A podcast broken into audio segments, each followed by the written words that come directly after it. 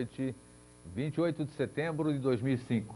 Daqui a pouco você vai ver o privilégio que é estarmos nessa data. Nós temos hoje como convidado o Jorge Antônio Ouro. Jorge Antônio Ouro, simplesmente Jorge Antônio Ouro. Temos que parar com os rótulos que as pessoas têm, mas o que vocês vão ouvir hoje, tenho certeza que vai ser de muito bom grado, vai encher a nossa alma, vai encher a nossa mente de conhecimento e a alvíssara, que não existem as coincidências, que o nosso irmão nos traz hoje, vai ser muito boa. É, Para variar, hoje nós não vamos mostrar o mapa de Florianópolis, porque o céu de Florianópolis não está colaborando conosco já faz quase um mês. Mas, se Deus quiser, semana que vem podemos mostrar o céu de Florianópolis com a afirmação do tempo e, quem sabe, o início da primavera sem esse tempo chuvoso e sem esse vento. Lembrando para vocês, mais uma vez, antes de a gente começar com a nossa conversa, que vai ser hiper interessante hoje, da vigília da ilha no dia 15 de outubro próximo, um sábado. Vai aparecer aí na sua telinha a promoção da, da nossa vigília, onde nós vamos procurar mostrar para estudantes, para pessoas de escolas, para todos os aficionados pelo céu, como discernir o céu, como saber o que é um satélite, o que é um planeta, o que é uma constelação, para você poder olhar para cima e reconhecer aquelas coisas das quais muitos de nós têm saudade. E hoje nós vamos descobrir também por que, que a gente tem muita saudade da onde a gente olha para o céu, né? Bom, como o assunto hoje é muito gratificante, nós temos, apesar de ser uma hora, eu acho que vai ser pouco, apresento para vocês o Jorge Antônio Ouro. Jorge, muito obrigado por ter aceito o nosso convite hoje. É um prazer tê-lo aqui. Meu prazer. E vamos começar já sem perda de tempo. Por que dia 28 de setembro de 2005 é um dia especial? Pois não. Bom, primeiro, é, obrigado pelo convite. Eu é uma, agradeço. é, considero uma honra é, estar aqui e poder compartilhar conhecimento com, contigo e com é, quem nos está assistindo. E é, dizer a quem está nos assistindo que eu espero que é, seja justificável essa uma hora de vida que vocês vão investir ficando é, ouvindo o que nós vamos conversar aqui. Eu espero que vale a pena e vamos fazer o melhor para que isso aconteça. Com certeza valerá. Pois não. Então, o que que é o dia 28 de setembro? Então, é, depende qual é o ponto cronológico que a gente quer tomar como referência, né? Mas é, várias teogonias, é, várias tradições que são tão variadas, que vão assim desde o Egito, Líbia, Tibete, Mongólia, é, os indígenas brasileiros, os indígenas americanos, os maias, incas, astecas, toltecas, todos apontavam para uma data, apontavam para um grande evento. Né? E esse grande evento, inclusive segundo as tradições hindus, né? inclusive segundo as tradições atlantes, apontavam para hoje, 28 de setembro de 2005, com uma hora inclusive, 8 horas da noite. Porque se diz que quando o ciclo iniciou, o ciclo humano se iniciou, e onde se criou o conceito de segredo, porque antes esse negócio de, ah, isso é oculto, isso é secreto, tem aquela ordem secreta, aquela ordem discreta, aquela, essa coisa toda, esse conceito de segredo ele não existia. Tudo era dado a todos. né? Tudo era compartilhado a todos. Era um tempo de harmonia, era o que em sânscrito se chama de Satya Yuga, a idade do ouro. Quando foi isso, Jorge? Isso foi no início do que se conceitua hoje, em termos de história, como raça atlante. Então, nesse momento, a, a, a idade era a idade do ouro. A humanidade, ela vivia o que de melhor se pode esperar. A partir disso, então, se criou, aconteceram determinados eventos, se criou o conceito de segredo. E esse conceito de segredo, então, se in, iniciou nesse período um ciclo de 33 ordens. 33 ordens que regeriam a coisa humana regeriam o quanto de conhecimento eu posso dar para a humanidade, regeriam o como o conceito de divindade vai interagir com a humanidade para tentar restabelecer aquela situação original de paz, harmonia, riqueza integral, saúde integral, longevidade Que existia no que passado, existia né? o- o- os patriarcas bíblicos, que se fala 600, 700 anos, isso era padrão, no mínimo isso. Então, esse ciclo, ele eh, se determinou como 33 ordens secretas, mas não essas ordens assim que eu vejo no jornal, ó, se associa, não sei, não isso, ordens secretas, não discretas, não é?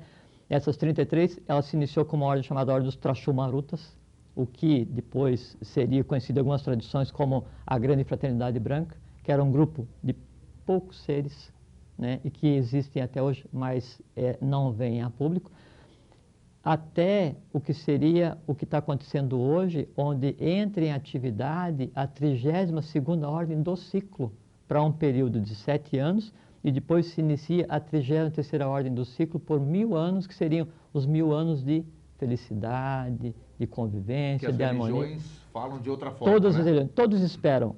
Uma religião diz que Jesus vai voltar, Buda, Krishna, Orfeu, os maçons dizem que Irã vai voltar, os maias, incas, Muhammad, né, também. uma, todos eles, todos, né, independente do nome que se dê à divindade, a divindade é uma só. A divindade é uma só, não é? O que muda é assim, é a maneira como esse povo interpreta o seu conceito de divindade. Só que isso é correto, porque se o verbo se manifestasse sempre da mesma maneira, a evolução não se processaria. Jorge, essa questão do verbo. Quem é o verbo, vamos dizer assim? Então, o verbo, assim, é o que antecede o verbo. Tem um, um dito de Henrique José de Souza que diz assim, de Henrique José de Souza que diz assim, a ideia, a ideia é o verbo que toma carne Henrique José de Souza, para o telespectador, foi o fundador da eubiose. da Sociedade Brasileira de Eubiose, antes Sociedade Teosófica Brasileira e antes uma rama é, é, do budismo do norte do Tibete. Certo. Então, é, a ideia é o verbo que toma carne através da pena. Então, a ideia é, é assim, é aquela parte já é, humanizada, assim, a parte já manifestada do que antecede, né, do que existe como não, não criado. Não seria, assim, criado, tá. seria a expressão da própria divindade. Né? Isso é o que seria o, o verbo. E o verbo é criador. Né? O verbo é criador. Então, o verbo ele é criador real, assim, a, a- a- a divindade, ela cria a própria coisa física, a matéria, usando o verbo, assim como o verbo é realizador. O que nós estamos conversando aqui, a gente está fazendo o quê? A gente cria alguma coisa não visualizável, vitaliza essa coisa não visualizável e verbaliza. No verbalizar, quando gente, então se diz assim que é, o peixe morre pela boca. Todo dito popular tem uma coisa secreta. Sim. O peixe morre pela boca. O que que é o peixe? A humanidade de Pisces. É o ser humano. Morre pela boca por quê? Porque quando eu falo alguma coisa, qualquer coisa, eu crio um, um sistema de energia, eu crio um ser ligado ao que eu estou falando, e essa, essa minha criação, ela permanece ligada à minha pessoa, à minha individualidade, e sobrevive por mais tempo do que um filho carnal, um filho físico meu. Porque fica no, fica no, no etérico tudo, né? Que é verbalizado. Lógico, porque o ser humano é dividido em corpo físico, corpo vital, corpo astral, mente concreta, mente abstrata, Buddha Atman. Né? Que então seria espírito, corpo e alma. Criou, está criado. Né? Aí vai longe. Voltando para a data de hoje. Sim, O pois que, não. que significa?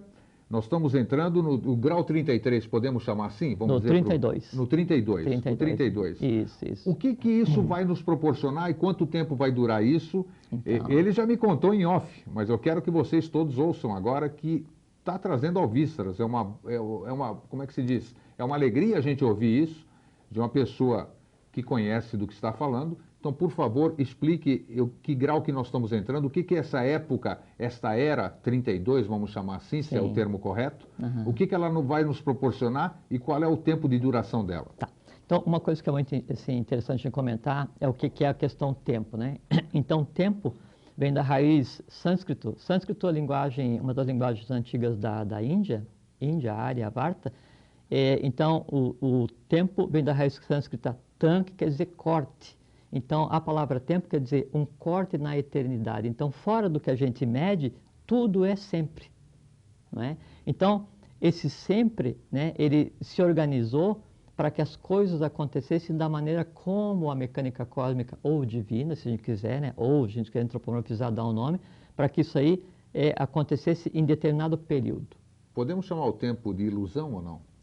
Ou ele não seria Não, eu não diria ilusão. O tempo seria a tradução na matéria mais densa, né, da expressão divina para evoluir. tá? Perfeito. É tipo assim, a divindade se lança na matéria e se submete ao tempo para evoluir nela mesma. E quem é a divindade? A divindade é nós, o ser humano, né? E o que nos cerca, o que nós criamos, pensamos, esse tipo de coisa assim. Perfeito. Tá? Então, nós, quanto tempo vai durar? Então, é uma coisa muito interessante, assim, quando chega o final do ano, então todo mundo se, se arma daquele, né, aquele espírito de boa vontade e fala assim, grego, te desejo um feliz 2006, que você tenha muita saúde, felicidade, isso que é isso aí. Então, a humanidade, ela se limita a te desejar tudo de bom para 365 dias. E o resto? Bom, o resto eu penso quando chegar na hora. Com certeza, é. Não é? Então, a, gente, a, a nossa visão de futuro, a nossa visão de tudo de bom, ela é segmentada, ela é particionada, né? Só que isso, fora dessa questão limitada humana, ela abrange grandes ciclos, né? grandes ciclos. Então, tinha um momento em que a coisa fluía harmoniosamente, né? tudo era como devia ser, a humanidade tinha longevidade, as coisas que a gente já conversou, né? já falamos. Aí a gente entrou em um processo em que o conhecimento foi dissociado do ser humano e se criou o conceito de segredo. Aí vieram as ordens secretas, aí veio o processo de iniciação. Mas por que, que aconteceu isso, Jorge? Então, segundo as tradições, é, o conceito de segredo foi necessário quando a humanidade não soube utilizar tudo que era colocado à disposição dela. Tipo assim, entregar o bisturi muito cedo para a criança que quer ser médico. Entendi. Tá? Então foi dissociado. Aí se criou o conceito de segredo. Então, assim, vem, aí fala assim, não, tem aquele grande iniciado. Iniciado quer dizer o seguinte, ele é iniciado em alguma coisa, se fosse completo, seria terminado. Né? Ou então aquele o adepto, ele é adepto de alguma coisa. Então se criou várias ordens, várias é, é, linhas de trabalho, porque o pramanta, né, que é o, o, período, o ciclo, né, também em sânscrito, ele evolui sempre em sete linhas. Então se criou várias, várias ordens. Né? E a coisa foi evoluindo. Então, por exemplo, é, a ordem 18, que regia a coisa humana, é a ordem dos Nazar. Né? A ordem dos Nazar. O que é uma ordem? O que é a ordem dos Nazar? Isso. Quem pertence à ordem dos Nazar se chama Nazareno. Vocês conhecem alguém que teve o apelido Nazareno? Ele mesmo. Joshua, Joshua Ben Pandira ou o Jesus da, da igreja. Né? E aí, então, ele, por um período dos, é, até os 33, ele ficou é, sumido, né? Os 13 aos 33, estudou em Caleb, na Líbia, em Kut, a grande pirâmide no Cairo, e assim foi. Então, as ordens vieram, e aí hoje, hoje, 28 de setembro de 2005, Isto. né, se inicia o período em que a tônica humana, a tônica do como conduzir a coisa toda para a humanidade, ela está nas mãos da 32ª. Significa o quê? Que após essa, vem a 33ª, que vai, por mil anos, estabelecer aquele tempo das lendas, que é o período de paz completa para a humanidade. Que parece utopia hoje, né, Jorge? Parece utopia. Então... Só que, é, assim, a, a, a, história humana, ela sempre teve aquilo que é contado nos livros, Sim. fantasia, e tem o que é real. Né? O que não é assim, não é nem o discreto, é o secreto. É? Mas o real, a, gente, a maioria da população não tem acesso, né? Não tem exatamente por causa disso, porque, é, bom, primeiro assim, o acesso ao conhecimento, todo o conhecimento, ele é separado em três partes. Primeiro tem aquela, o, o círculo externo, igual os templos é, iniciáticos na Grécia que falavam escatos, bebeloi, fora daqui os profanos, né? Então, Sim.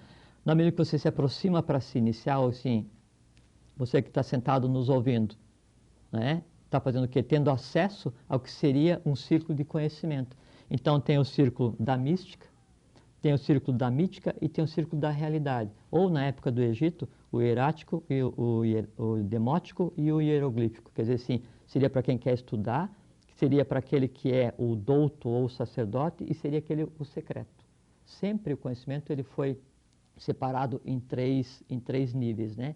No momento em que nós chegamos agora, é o momento em que o segredo, toda coisa secreta, ela passa a ser devolvida para a humanidade. Muito Todas as ordens secretas, elas não, não, não têm, o conhecimento não é delas, elas são guardiãs do conhecimento que pertence à humanidade. Mas isso vem de que forma? As sociedades que a gente chama de herméticas ou fechadas, elas vão levar isso a público ou é uma coisa natural, que quer queira ou quer não? Natural, natural. Até porque não seria possível, por exemplo, assim, é, a gente colocar todas as pessoas do mundo em fila e iniciar todo mundo. Claro. Não é, não é esse o objetivo, não é? Porque aí você pensar em iniciar todo mundo, o iniciar passa quase por um estudo, quase por uma coisa acadêmica. E se é acadêmico, não interessa. É que nós estávamos conversando lá fora, antes de começar o programa, você realmente me passou uma confiança incrível. Quer dizer, o que você fala, a gente percebe que é o que você é, sente. Eu, eu então, eu gostaria isso. de passar para o nosso telespectador isso aqui que eu senti de você, para ele também ter essa confiança. Ah, tenho porque nós, nós, nós precisamos disso, que é o que a gente mais vê hoje, são pessoas desanimadas, a gente só vê notícia ruim nos jornais, é, não só no Brasil, como no mundo inteiro, as tragédias, tudo. Uhum. Essas, essas transformações do mundo, que uhum. a gente uhum. podia até entrar nesse tema logo sim, depois que sim, você concluir, vamos, vamos. isso faz parte ou está inserido nesse faz, contexto, vamos dizer, dessa... Faz, faz. O que, que é uma purificação, porque, assim, é uma reciclagem? O, o que está acontecendo agora, o que vai acontecer, é a iniciação do gênero humano, então ninguém vai ficar de fora. E, e primeiro, uma, uma, assim, uma, uma analogia para assim, se eu estou com os olhos fechados e passa um caminhão de flores, eu sou pessimista e falo assim, putz, morreu alguém, estou levando as flores. Se eu sou otimista, eu penso assim, putz, vai ter festa. Certo, com certeza. Não é? Então, eu que vou me posicionar para ver se eu vejo o que está acontecendo agora a partir dos valores do ciclo que já acabou ou a partir dos valores do novo ciclo. Então, você que se posiciona para aquele que é pessimista, até quando o sol está a pico meio-dia, tem luz, tem, tem sombra embaixo da sola do sapato. Ele fala assim, ah, mas o mundo está cheio de sombra. Aonde? Embaixo da sola do meu sapato. Com certeza. É. Entende? Então, se você tem um ponto de vista arraigado, isso aí não muda, não é? Isso assim, você tem que primeiro se conscientizar que o processo está acontecendo. Mas as pessoas que não são esotéricas, que não são místicas, elas vão sentir isso aqui, que no, tudo que nós estamos falando, sim, essa mudança, elas sim, vão começar a sentir. Sim, sim. A gente está vivendo hoje, a partir de hoje, o que seria uma época de lenda. Né? A humanidade ela volta a ter contato com o conceito mais básico de felicidade, de longevidade, de bem-estar, de compreensão. Só que ele acontece assim, ele acontece pela troca de padrões. É como se eu fosse falar assim, é, eu não gosto de água. É como se o meu aprendizado de água ele deixasse de existir. Então não é que você ou quem é ruim vai deixar de ser ruim, é que não vai ter opção. É, é, assim, é que a coisa ela se estruturou de tal maneira e esse trabalho veio sendo feito de tal forma nesses milhares de anos. E quando eu falo assim de tal forma, significa o seguinte: gente trabalhando diariamente para isso no Brasil, México, Peru, Bolívia, Tibete, Líbia, Egito, Austrália, Portugal, no mundo inteiro, gente trabalhando todos os dias para que a coisa acontecesse. A história humana ela está permeada de fatos, de tentativas de colocar as coisas em ordem. Sempre se tentou colocar as coisas em ordem. Tem uma passagem no Bhagavad Gita que fala assim, Krishna falando para Arjuna, toda vez, Alanu, que Dharma declina e a Dharma se levanta, eu me manifesto para a preservação dos justos e da lei. Quer dizer, quando a coisa está muito ruim, vem alguém para tentar consertar. Que alguém que veio?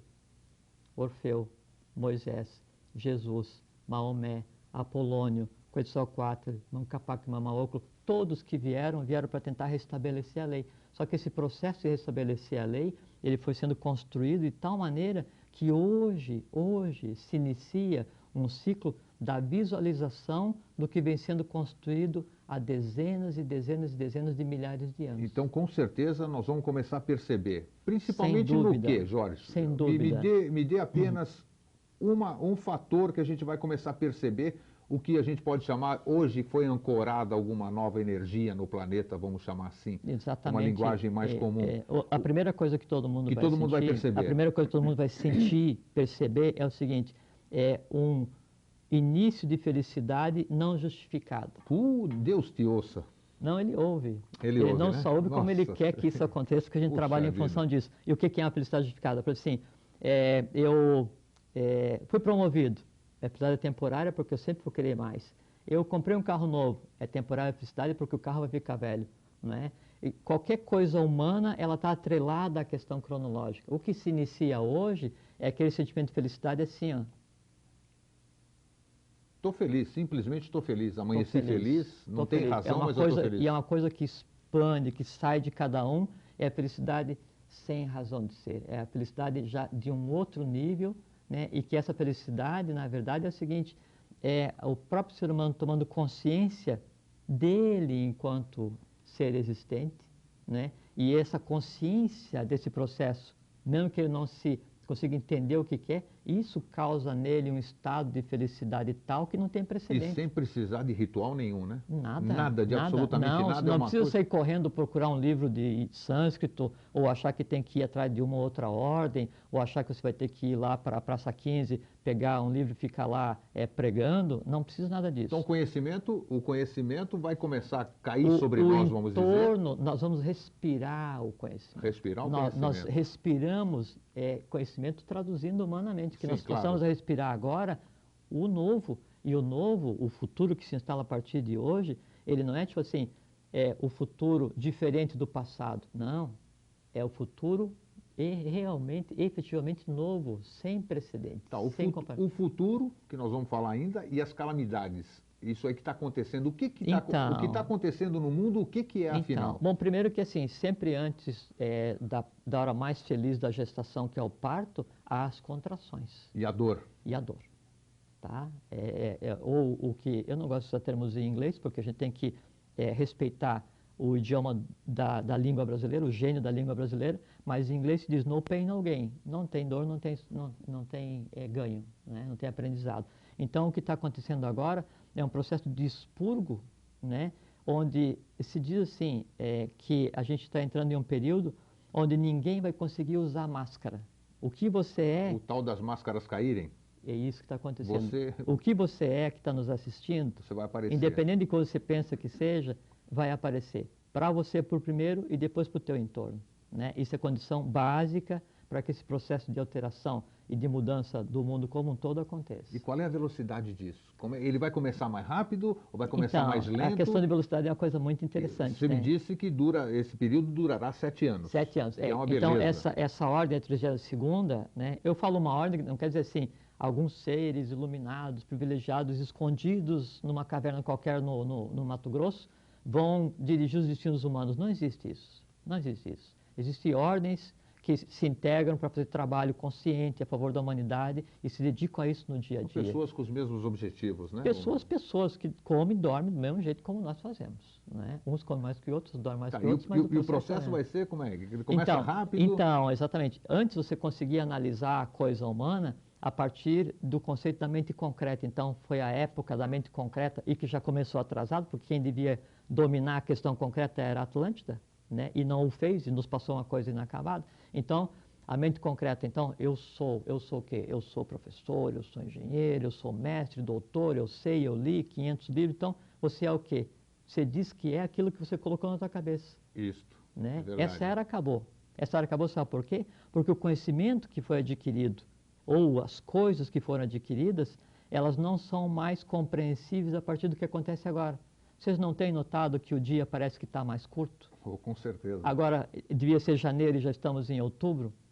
É porque o mundo, da maneira como ele está hoje, que é o futuro, ele só pode ser compreendido a partir de um novo padrão de análise de pensamento, que é o Como- conceito de instantaneidade.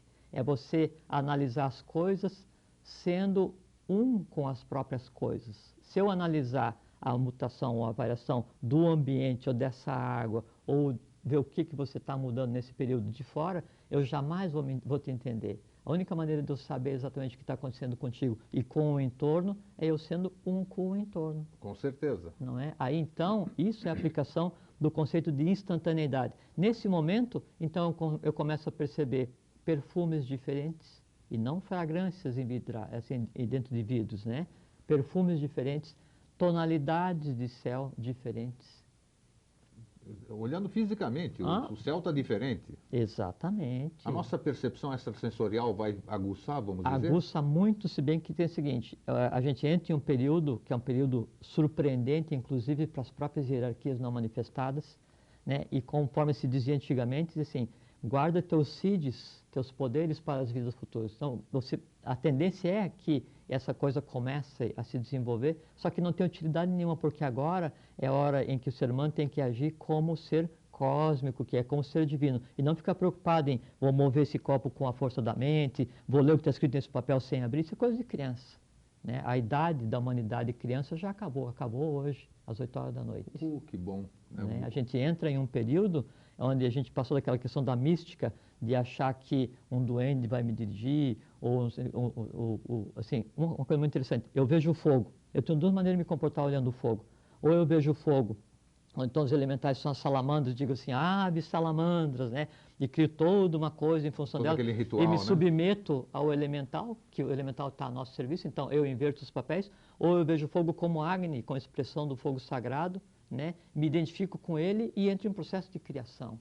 Né? Então, a, a, maneira como eu vou me posicionar frente às mudanças é que vão determinar qual é, é a intensidade né, de mudanças que eu vou ver e o mais importante, mais importante, a intensidade com a qual eu vou contribuir para que essas mudanças aconteçam. Porque ninguém pode ficar de fora. Isso é muito bom. Isso é muito bom. É, não, hoje, é, assim, é, é, um período, hoje é um dia é, glorioso. Então, com certeza, todos nós, a partir desse momento... A história e... humana, ela foi escrita até hoje e depois de hoje. Depois de hoje. É. Amanhã nós vamos acordar diferentes.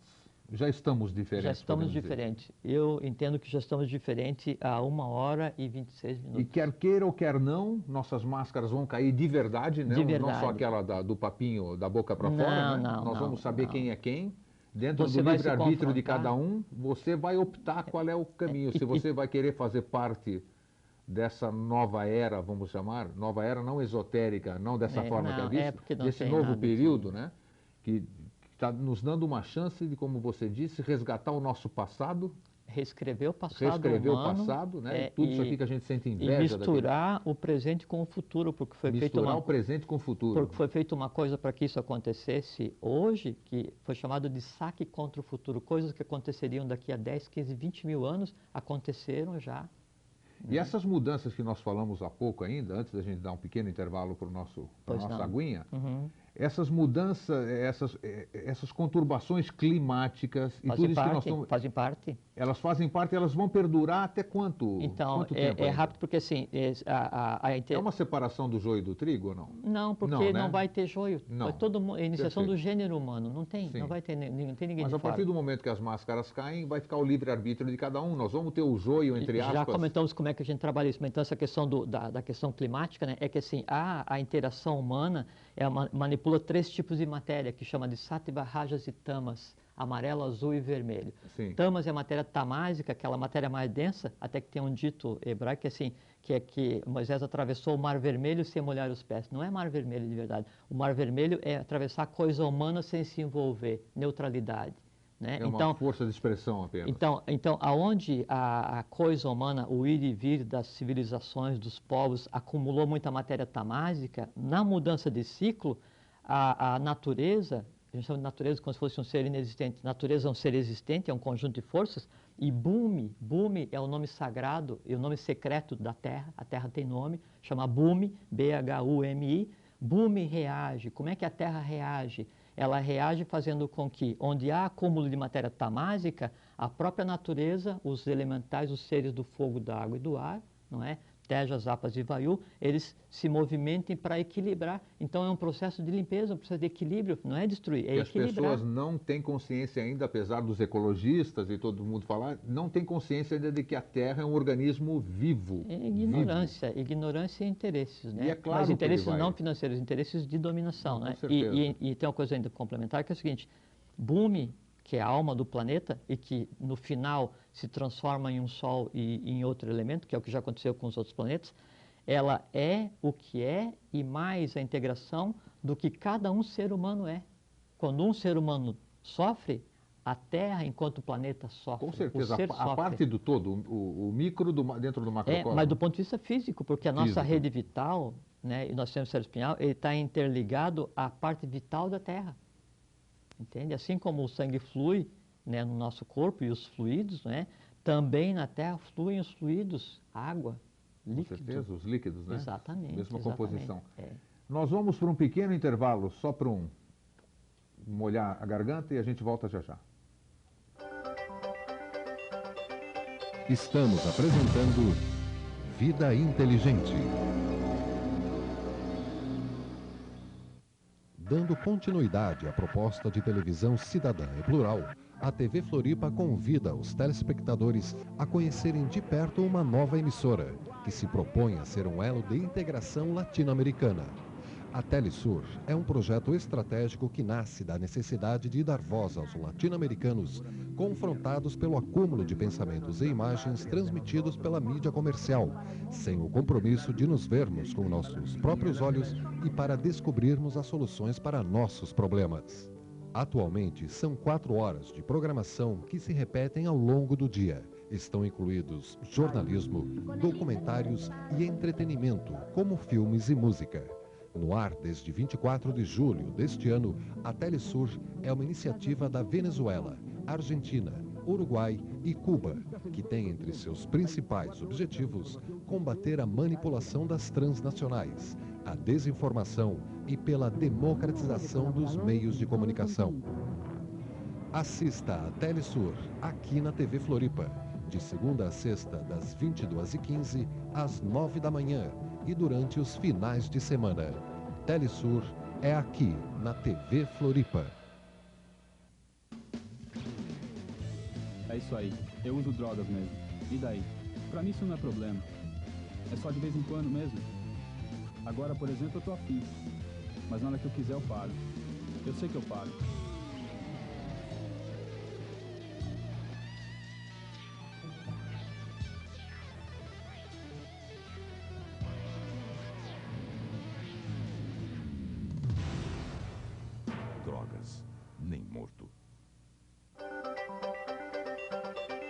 Estamos apresentando Vida Inteligente. Antes da gente dar a sessão de continuidade, eu queria dizer que você pode participar fazendo alguma pergunta para o Jorge, 3222 1137. Você pode telefonar, formular sua pergunta, a pergunta vai ser passada para nós, nós vamos responder. Antes da gente dar continuidade, Jorge, esse assunto importante, eu queria te fazer uma perguntinha, que tenho certeza que é de interesse de todo o público, telespectador, inclusive dos amigos, para que depois vão as gravações, né, que a gente grava os programas e depois é, compartilha com os amigos.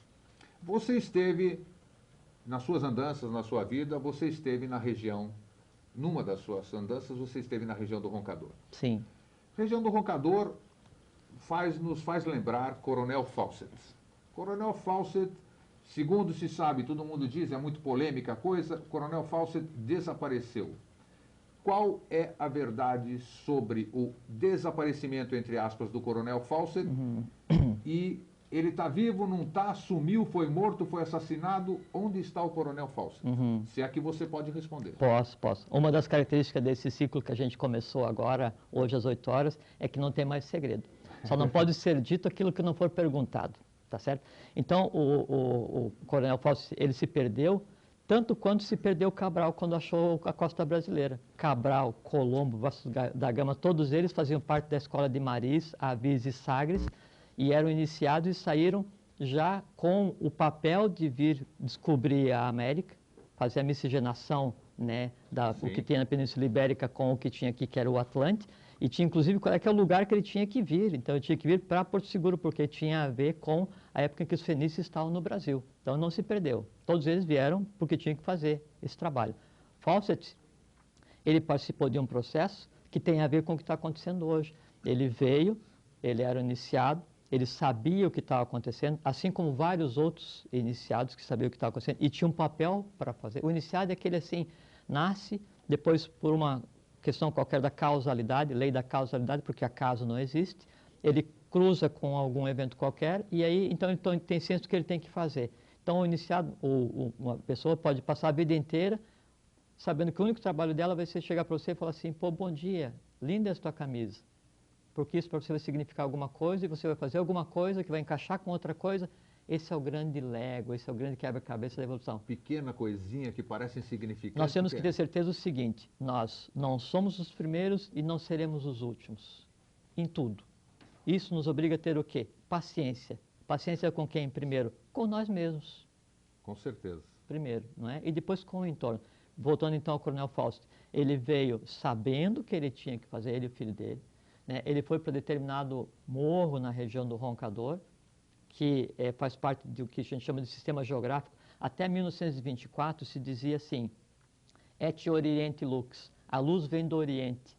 Tibete, Mongólia, Índia, Dalai Lama, Trash Lama, todos os monges de lá saíam as orientações espirituais. Daí que vem o verbo orientar, né? Que é do Oriente, referente ao Oriente, né? Exatamente. É, e aí se dizia assim que quando os melecas, os europeus, chegassem no Oriente, então teria acabado o trabalho deles. Da mesma forma que tem uma profecia do Egito que dizia assim que haveria um tempo em que o, é, o, a permanência de divindade entre os, entre os seres humanos, no caso dos egípcios, seria só uma vaga lembrança, que é o que acontece hoje. Então, é, na vinda né, desse do Fawcett para cá, ele sabia exatamente o que, que ele tinha que fazer.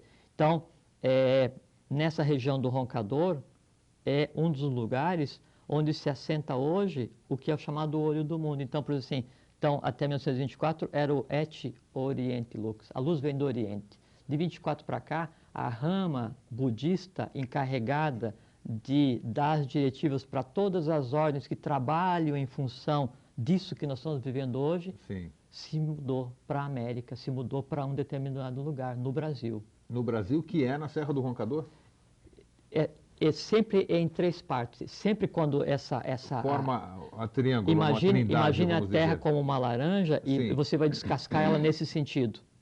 Sim, Sempre os sistemas geográficos se movem nesse sentido. Então veio da Índia, não é? E aí houve uma preparação desse trabalho na Península Ibérica, com toda a cultura árabe vindo para a Península Ibérica. Todas as grandes ordens se concentraram na Península Ibérica, Avis, Maris, Templários, todos Sim, se é concentraram verdade. lá, não é? E aí dali vieram para o Brasil, não é? Vieram para cá. E aí o, o, o olho do mundo, ele se moveu três pontos, um tripé, três pontos, Sim. cada um desses com sete em volta sim. tá? Ele se moveu e se assentou no Brasil. Então, hoje é comum, assim, hoje, você vai em determinado lugar no Rio de Janeiro, você vai em determinado lugar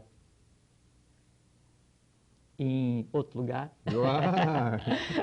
só para não citar as cidades, né? Tá bom. É, então, você vai em determinado lugar no, no Rio de Janeiro ou na Serra da Mantiqueira, sim. e é comum que venham, venham pessoas do Tibete para cá para aprender o brasileiro, o português, porque faz parte do Está processo. acontecendo aqui em Santa Catarina, né, né, nós não temos o monge budista, fez um templo budista aqui também? Então, então, aí isso se moveu para o Brasil.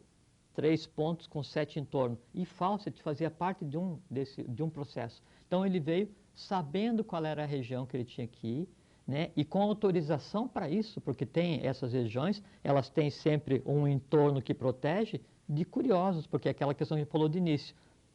Minha filha vai ser uma boa médica, mas não adianta eu dar um bisturi quando tiver dois anos. Então Claro. espera, mais à frente a gente resolve, não é? Então podemos dizer que o Fausto está vivo? Sim. Vivo. Quando dizem que ele desapareceu, não é? Aí então, e, e a mídia deu muito destaque, mas assim como ele, muitos vieram, só que daí não tão conhecidos quanto ele. Aí entra a questão da idade. Vamos dizer, o fato de ele estar vivo não faz tanto tempo assim. Qual é a questão da idade é, assim? é nessa? porque a proporção, a cronologia aí, ela é completamente diferente. Completamente Complet- é. diferente, tá. Então, é, tanto é que é, aproximadamente 10 anos depois que ele tinha su- ti- sumido e, e tendo sido dado como morto pelos É índios da região, isso, é. né, a, a família dele recebeu uma carta da Inglaterra dizendo assim: Estou bem, estamos bem, vivos e encontrei o que eu queria e estou cumprindo o meu papel. Isso, isso é verdadeiro? Porque Isso isso, é aí verdadeiro. conjectura- sabe que as pessoas conjecturam, isso é falso, não, isso é forjado, verdadeiro. isso, não, isso é ver- não, verdadeiro. e, e esse local onde é que tem a, a entrada, onde ele, ele foi buscar o que ele queria, tem a ver com a lenda do Eldorado. Sim. Né, que os espanhóis procuraram no lugar errado, não era lá. era- Ainda bem, era né? mais- ainda bem, ainda bem, não é? Exatamente. Então tem a ver com a lenda do Eldorado e ele tinha autorização para passar, para entrar, para cumprir o papel dele e cumpriu o papel dele. Tá, voltando, o Coronel Fausto com quem nós estávamos falando, e com o dia, vamos chamar dia da abertura, né? 28 de setembro de 2005. É, o, assim, pode chamar assim, o dia do sede conosco, assim, o dia em que, a gente pode falar assim, que é o dia em que as duas faces beberam na mesma taça. Ótimo. O mal conceitual sequer, mal, sequer, sequer mais existe. Então, e nesse dia, então, nós podemos dizer, é, até, o- até esses próprios locais, vamos dizer que o olho foi ancorado agora no, no Brasil, vamos Aham, chamar assim, aham.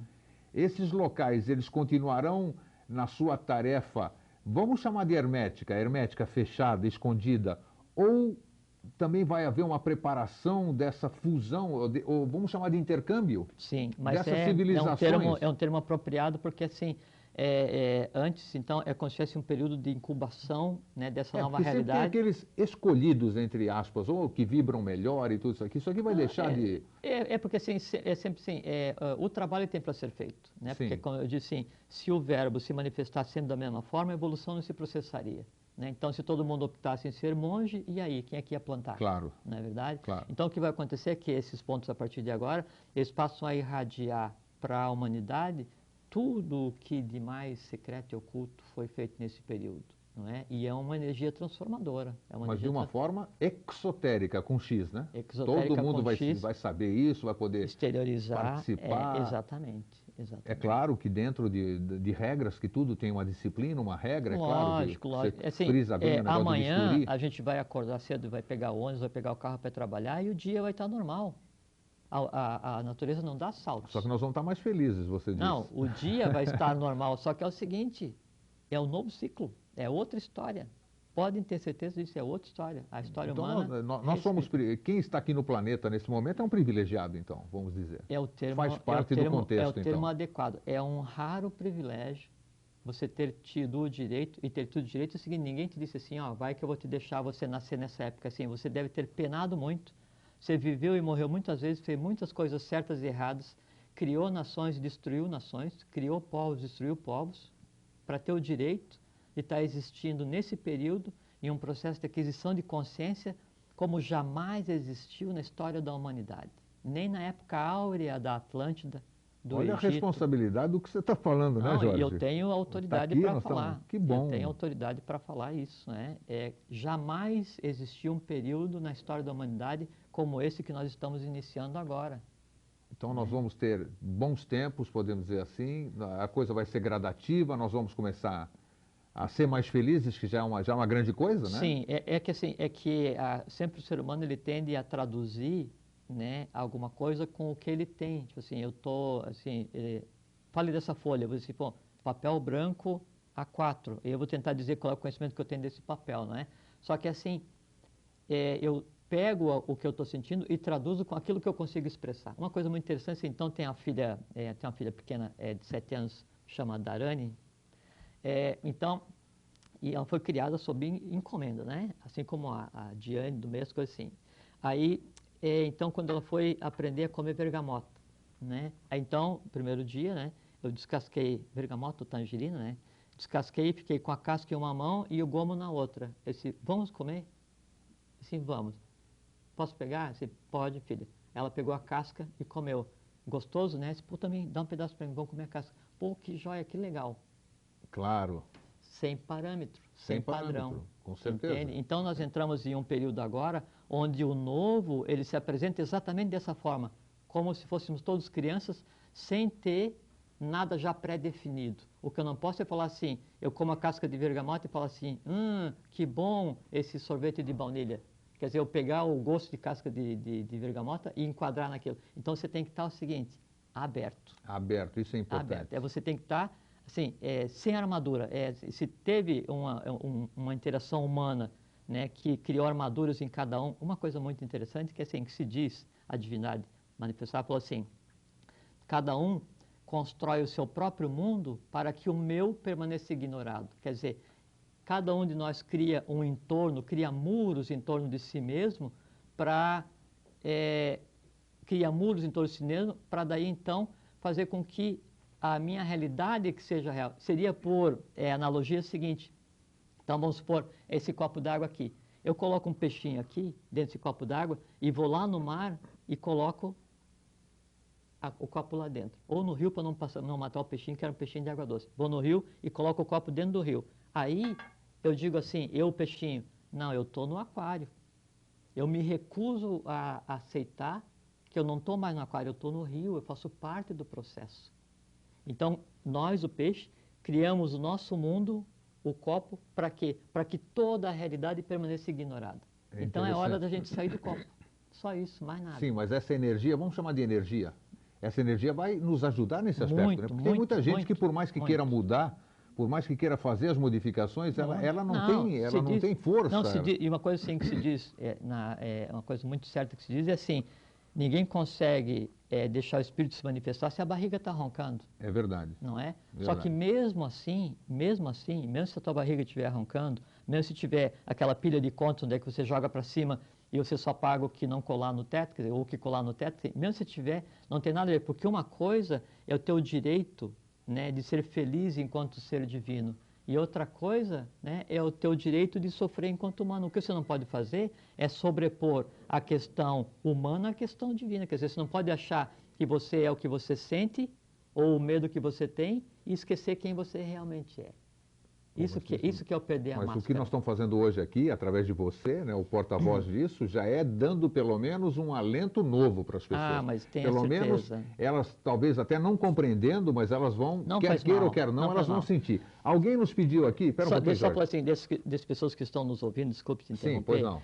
É que assim, é, você que está nos ouvindo, nos assistindo, pelo fato de você estar verbalizando, estar ouvindo, ouvir significa o seguinte: nós estamos falando aqui, isso se projeta, isso é projetado pelo, é, é, pelo alto-falando da tua TV, essas ondas sonoras são interpretadas pelo teu aparelho auditivo, isso é transformado em uma matéria básica a partir de tejas, é, do, do- do- de um tátua básico, fogo que transforma, que é tejas, né? E aí você assimila essa verdade, o que está sendo falado, e isso fica incrustado em você, como se você estivesse aqui junto conosco, sentindo o que eu sinto. Significa o seguinte: todos nós que estamos ouvindo, nós agora somos completamente diferentes do momento em que nós começamos a conversar, de maneira irreversível. Que bom, que É. bom. Olha, tem telespectador aqui solicitando o telefone de contato, mas nós não vamos dar o telefone de contato É. no ar, nós vamos botar aí o, a, a tarja com, com o e-mail do Jorge. Vocês Isso. podem contatá-lo, o Jorge vai dar retorno com certeza, mas telefone é uma coisa privada e, e as pessoas, é, infeliz, apesar do mundo ter mudado hoje, nós ainda estamos nessa fase Exa- de transição. É, ainda né, a é? gente é, a gente está no processo de transição do, do antigo para o novo. Pro né? novo. Só que a- o que se sobrepõe é o novo, né? É essa, essa beleza Com certeza. né? Então, sem se- precedentes que se coloca Está aí no rodapé do nossos seu olhos. televisor o e-mail do Jorge, vocês podem anotar, escrevam que ele vai responder. Sim, com o maior prazer. O e-mail é jorge@terravista, terra, não é terra à vista, é terravista.com.br. Isso. jorge@terravista.com.br. O Jorge, quando entrei em contato com ele, me atendeu maravilhosamente bem, fará a mesma coisa com vocês, estejam à vontade. É um prazer. Jorge, é, nós estávamos falando em off, é um assunto que, vamos dizer, fugiria até do escopo do programa, mas nós temos que tocar, já que nós estamos numa nova época. Quem é ou o que é Maitreya? Muita gente fala, tem ordem de Maitreya, tem Maitreya disso, Maitreya daquilo. O que, que é Maitreya? É. Assim, Explica para a gente fala em assim, palavras para leigos entenderem. É, assim, só quando eu falo assim, ordem, de- porque é, é, uma coisa que eu penso assim, que é melhor qualquer caminho do que nenhum caminho, né? Então, assim, você pode estar lendo um livro que não é muito bom, mas é melhor do que estar sentado Com é, certeza. projetando uma realidade falsa na de novela, qualquer coisa do gênero, né? Não tenho nada contra novela, né? É, mas é, tem que ter muito cuidado, né? Quando dizer assim, não, a ordem do não sei o quê, da rebimbela, da parafusoca, botar o pé no chão. A gente está num período que não tem mais nada de místico, não tem mais nada de mítico, um período de realidade. Tudo tem que ser explicado para que seja assimilado por você. Então, a partir de hoje, quem nos negar informação não é boa companhia para a não, gente, então vamos não. É, a, a tá humanidade, a humanidade, a premissa básica para a humanidade, né, se integrar com o que acontece a partir de hoje é que seja uma humanidade de livres pensadores. Ótimo. Tudo tem que ser questionado, tudo tem que ser assimilado, até porque é o seguinte, se Tudo você não, compartilhado. tudo. Se você não entender do ponto de vista de mente concreta, isso não fica assimilável e executável do ponto de vista de mente abstrata. Não adianta. Né? Enfiar água lá abaixo, ninguém, ninguém, ninguém faz. Vamos falar de Maitreya. Maitreya. Então, assim, todas as religiões, todas as teogonias, elas apontavam para um determinado ser. A vinda de Jesus, o renascimento de Irã para os, os, os maçons, a, a volta é de Quetzalcoatl, a volta de Manco Capac e Mamaoclo, a volta é, de é, o Rosenkreuz, a volta de Jesus, a- Maomé. Maomé, todos eles, né? Então, sempre apontava para um determinado lugar. A- As tradições antigas, quando a gente fala tradição antiga, é, o termo é Gupta Vidya, ciência secreta, não é? E essa tradição, ela, assim, é, parte dela está escrita em um conjunto de livros chamado Kyute, o livro do Kyute. O livro do Kyute é isso, é uma prova que a gente está escancarando tudo. É o livro mesmo, do é. Kyute, né? Então, cada folha do livro do Kyute, ela tem mais ou menos desse tamanho, né? E mais ou menos desse tamanho assim, e dessa grossura em madeira petrificada. Nossa. E ela, é, assim, jamais saiu do Tibete. Ele é movido de mosteiro para mosteiro por questões de segurança. E quando ele vai ser movido em partes, então ele é levado em lombos de burro, assim que vai 100, 200 cada vez para levar as partes. A Blavatsky, é, HPB, Helena Petrovna Hanfadeyev Blavatsky, fundadora da Teosofia, não é? É, ela teve acesso a um livro, um comentário do QT e a partir disso escreveu Isis, é, é, Isis Sem Véu, Doutrina Secreta, Chave da Teosofia e tudo mais. Então, o, o QT, ele fala sobre Maitreya. Maitreya, o Senhor dos Três Mundos, Maitri, e que ele viria Significa o Senhor dos Três Mundos. A Sim. palavra Maitreya significa o Senhor dos Três Mundos. em cima, no meio e embaixo. Seres humanos, anjos e divindade. Um único ser. Sim. Esse, esse é o Maitreya. E todos eles apontam para cá. E ele é tido como o, o guerreiro do, do- montado no cavalo branco. Aí vem a- a- a- as é, religiões derivadas da, da Lemúria, né, da África. Eles têm lá o, o, o santo que mata o dragão, Sim. São, São Jorge. Jorge. A Igreja Católica por um tempo assimilou São Jorge. Na, no Tibete, né, na Índia, na Mongólia, toda aquela região né, da, da, da, assim, da meseta do Pamir, o Oriente, eles chamam de Maitreya, né? E, Ah, lá ele é chamado já de Maitreya? não, o nome é Maitreya. Sim, o nome eu é Maitreya. desconhecia isso, É, é. E, inclusive, assim, é, tem um, um, um sistema de mosteiros tibetanos e que ele tem a galeria dos 32 Budas do, do, do ciclo, né? Então, assim, são 31 Budas com a tez, com a, a, a face oriental, assim, né? Puxadinho, bochechudinho, cabelo e tal. E o 32º eh, tem face oriental, de brasileiro. Puxa. Por isso aquela brincadeira que diz que Deus é brasileiro, essa coisa Sim. assim. Se é verdade ou não, é por que criaram isso, será, né? E- Vai aparecer um, vamos chamar de Buda, um iluminado brasileiro? não, não, não o termo iluminado, né? É que assim, é, é, em torno de Maitreya existe um conjunto de, de fatores poderosíssimos, né? Um conjunto de seres chamado Apta, APTA, Apta, né? São três seres que derivaram de dois e esses têm a ver com Maitreya. E é, Maitreya está previsto, né, para esse período. Todas as Para esse período que nós estamos entrando hoje? nesse período que Sete anos? Ih, Aí, e, e quer escrever uma prova disso, uma, uma prova, não uma prova não, mas um, um, um, é, um evento. Então, há umas três semanas, então é, eu fui convidado para participar de um, é, de um encontro em uma cidade ali na Serra de, de Curitiba. Então, eram 30 e poucas pessoas, é, é, um, um, um número de pessoas de cada país do, do, do mundo, não é? E aí aqui do Brasil tinha também algumas pessoas. E a tônica do encontro era conversar como isso está mudando o mundo. E, e assim, e não, não era uma reunião de bicho grilo, não. Tinha, assim, presidente de Federação de Indústria, grandes escritores, jornalistas, presidente de corporações multinacionais, gente que veio da Índia, passou pela, eh, pela Inglaterra, conversou lá com o primeiro-ministro e veio para o encontro. Então, esse, esse, isso que a gente está conversando aqui não é conversa daquele bicho grilo que só vai comer é, refeição vegetariana, não. É gente que tem poder temporal, não é? E sabe o que está acontecendo. Então, para os próximos sete anos, no Brasil, Maitreya se manifestará. Sim, a, a questão Como é um ser físico.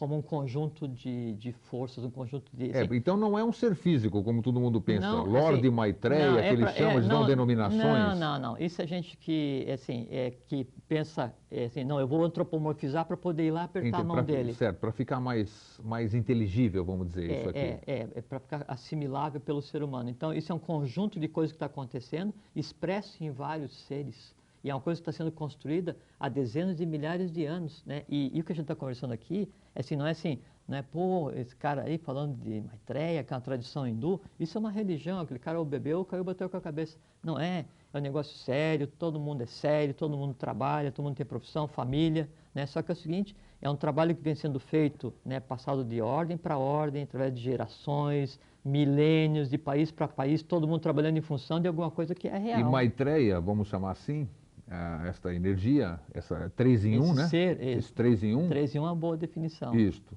É, o de, de cima, de baixo, do, do de cima, Senhor do meio e de três baixo. mundos, exatamente. Ele vai ficar ancorado no Brasil ou no, nesse hemisfério? Bom, para ficar ancorado aqui, vamos dizer, com certeza, sem entrar em política nem nada, o Brasil tem uma série de dificuldades.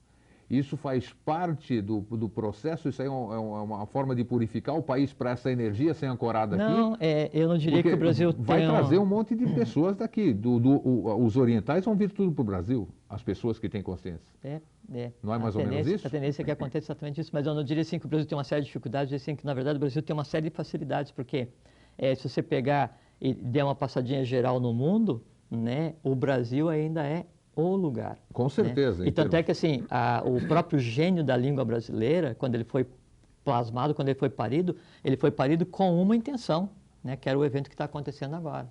Né? Então, só deixar assim muito claro que não tem, assim que a gente está conversando, não é nada de mística, não é mítica, não é fantasia, não, não é religião, não é assim, não, vamos lá para a rua agora saudar, não sei o quê. Não é nada disso. A vida vai continuar, só que tenho certeza absoluta do seguinte: hoje se inicia um novo ciclo para o gênero humano, um ciclo irreversível para o gênero humano. É uma pena que a gente tem muito pouco tempo, mas dá para dar detalhes. Vai voltar, com certeza. Vai ser um prazer. Comprometa-se um aqui na frente do público que Me você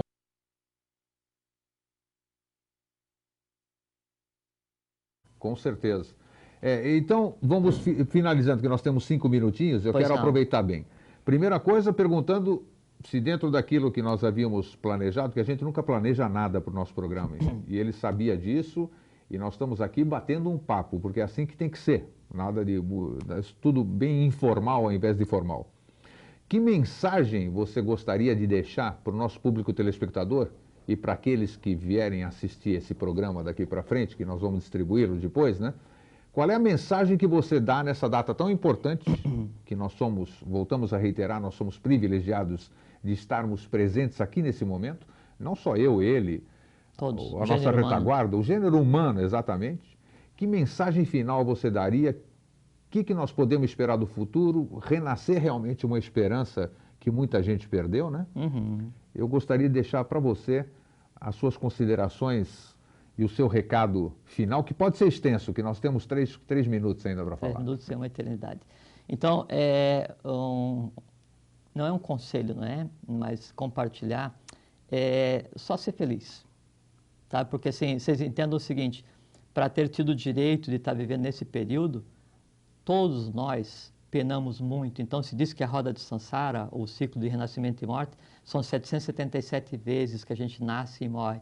Para que a gente tenha tido o direito de estar vivo agora, boa parte disso todos nós vivemos. Então, nós temos o direito de usufruir alguma coisa imprevista, uma coisa que não estava escrita nem na própria lógica divina. Podemos ser ousados, Jorge, de dizer que nós estamos construindo o futuro a partir de hoje? As nossa, a nossa futura geração, vamos dizer? Nós estamos construindo não só a futura geração, a gente está criando as sementes para o próximo ciclo humano.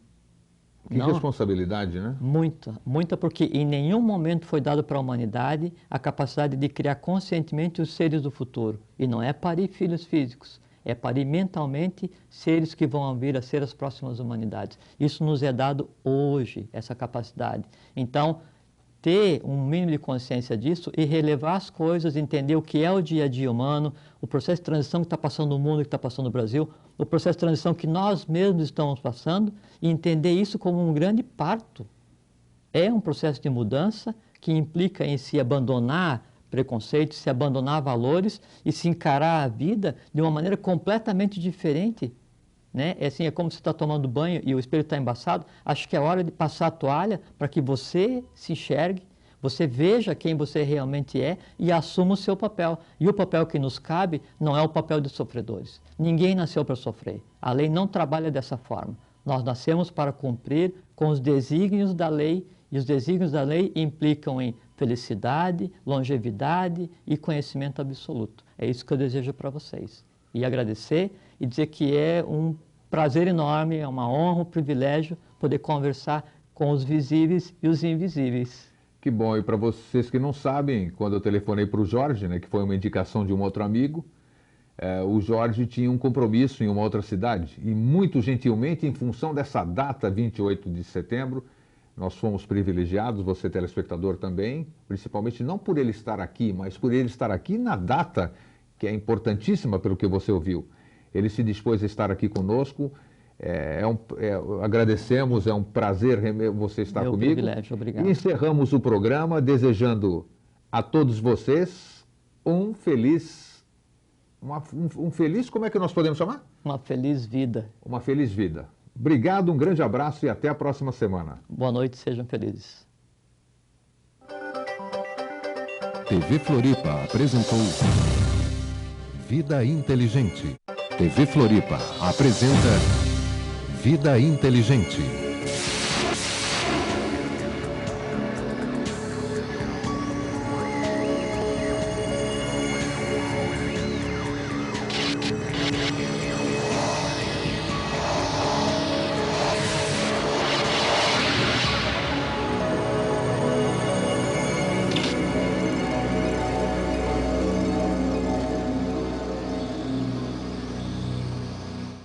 Noite, 5 de outubro de 2005. Estamos mais uma vez aqui com o nosso programa Vida Inteligente.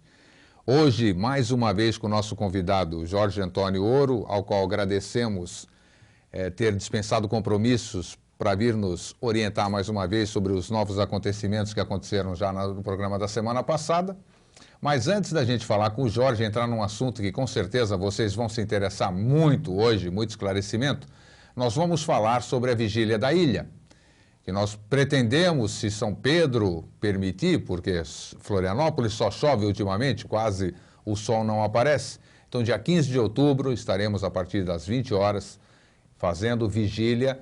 Eh, na verdade, não é uma vigília atrás de disco voador, nem de descobertas de extraterrestres, nem nada. Antes de mais nada, nós queremos que o telespectador, as pessoas conheçam o céu, aprendam a discernir o que tem no céu, olhar para as estrelas, saber o que são, constelações, satélites, é, meteoros e essa coisa toda que nós queremos orientar. Depois, quem quiser ficar para passar uma noite agradável, se Deus quiser e se São Pedro permitir mais uma vez, a gente passa olhando e quem sabe a gente observa alguma coisa é, diferente.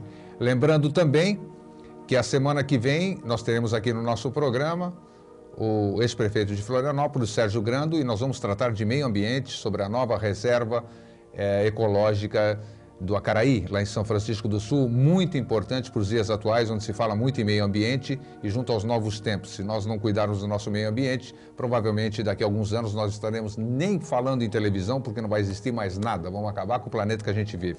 E por falar em planeta que a gente vive, e antes de falar com o Jorge, o assunto que nós vamos abordar hoje entre outras coisas, nós vamos falar sobre alegria e felicidade. Talvez o telespectador pergunte o que isso tem a ver com o teor do Vida Inteligente. Mas é claro, se a gente não tiver alegria, não tiver felicidade, tudo isso que a gente busca, que faz parte do nosso conhecimento, não tem razão de ser. Quando a gente está feliz, quando a gente está alegre, nós estamos mais abertos mais em sintonia com o cosmos para a gente entender as coisas, os segredos desse cosmos. Então hoje nós vamos falar sobre felicidade, sobre o que aconteceu no evento de 28 de setembro e muito oportunamente, ao chegar em casa antes de vir para o programa, eu vi um texto na internet falando sobre que o Brasil é o nono país em ranking da felicidade. Entre os 30 que fizeram parte de um levantamento do Instituto Britânico de Pesquisa de Mercado, considerado um dos mais importantes do ramo, o Brasil é o nono mais feliz entre os 30. Segundo o levantamento, o país com a população mais feliz de todos é a Austrália, seguido dos Estados Unidos, Egito, Índia, Reino Unido e Canadá. A pesquisa realizada anualmente entrevistou 30 mil pessoas de 13 anos ou mais em 30 países nos cinco continentes. As entrevistas foram feitas entre dezembro de 2004 a fevereiro de 2005. Todos responderam a mesma pergunta: o quão feliz você se considera com a qualidade da sua vida? No Brasil, 29% dos entrevistados se disseram muito felizes. Outros 53% se consideraram satisfeitos. 14% afirmaram estar desapontados e 2% muito infelizes. Depois tem outros aspectos, o que, que a saúde e a casa própria que traz felicidade, os infelizes, é, vale a pena ressaltar aqui, Se por um lado a pesquisa mostra que o dinheiro não compra felicidade, ela revela uma relação entre falta de dinheiro e infelicidade. Entre a população mais infeliz, a maioria se encontra nos grupos que recebem os mais baixos salários ou estão desempregados. Descobriu-se que as pessoas felizes se preocupam menos com dinheiro, isso é interessante, e mais com questões como AIDS, terrorismo e educação. Elas também se mostraram mais otimistas em relação às perspectivas para o futuro. 33% consideram que agora é uma boa hora para comprar os artigos que necessitam. E outros 37% estão muito confiantes de que em um ano vão estar numa situação melhor do que a atual. Pelo menos isso é importante. O nosso povo, o povo brasileiro, está otimista, ao contrário de tudo isso que a gente vê nas nossas rodinhas, na nossa conversa, onde existe um clima de pessimismo.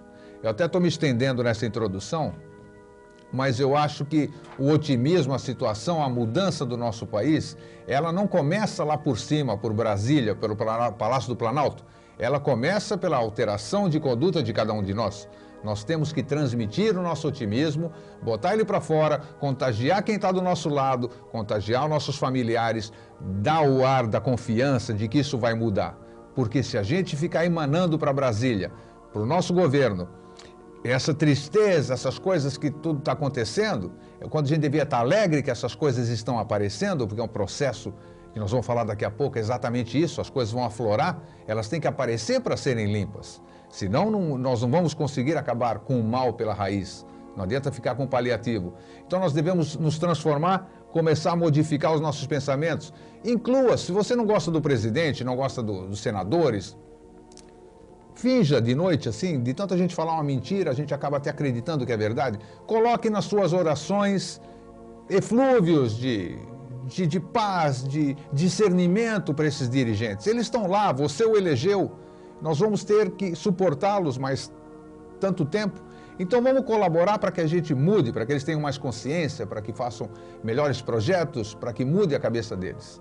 Mas quem é que tem que emanar isso? Cada um de nós. Nós não podemos apenas exigir sem fazer isso.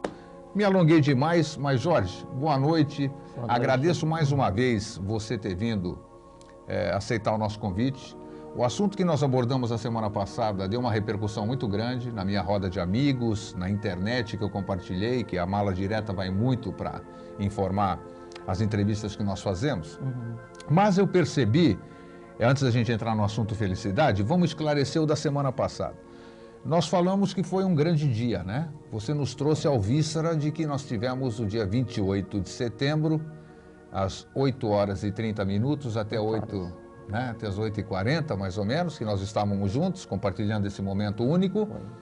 É, aconteceu alguma coisa. Não ficou claro ou eu não tive a capacidade de, de, de entender para transmitir para aqueles que, infelizmente, não puderam assistir o nosso programa. Então, Jorge, o que aconteceu no dia 28? O que, que é esta Ordem 32 que ancorou no planeta? Por gentileza. Pois não. Bom, primeiro, é, boa noite a todos. Mais uma vez, obrigado pelo convite, Grego. É uma satisfação estar aqui.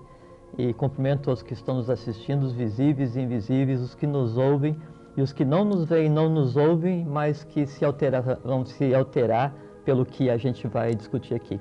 E, e só é, para começar, então, semana passada, conversando com a minha filha, ela falou assim: Eu estava te vendo na TV e você estava sorrindo o tempo inteiro, mesmo quando não estava falando. Eu disse para ela: era felicidade por poder falar de algo tão útil e tão necessário, não só para nós aqui, mas para o gênero humano como, como um todo. Então, só tenho a agradecer né, o convite para estar aqui novamente. Bom, o que aconteceu é, na semana passada, no dia 28 de setembro de 2005? Você falou uma coisa muito interessante aqui sobre o cortar o mal pela raiz. Foi. É, então, a gente, para chegar no dia 28 de setembro, a gente tem que pensar assim, é, com relação a isso, com relação ao mal. O que é o mal? Em que momento começou o mal? Conceitual e real. O que é cortar o mal pela raiz? A gente pode conversar, a gente tiver a oportunidade de conversar agora. Então, sempre esse, esse conceito de mal ele foi utilizado né, para aprisionar, para é, reter, para manter a humanidade, cada um de nós, o gênero humano, em uma situação de ignorância. Ignorância de quem?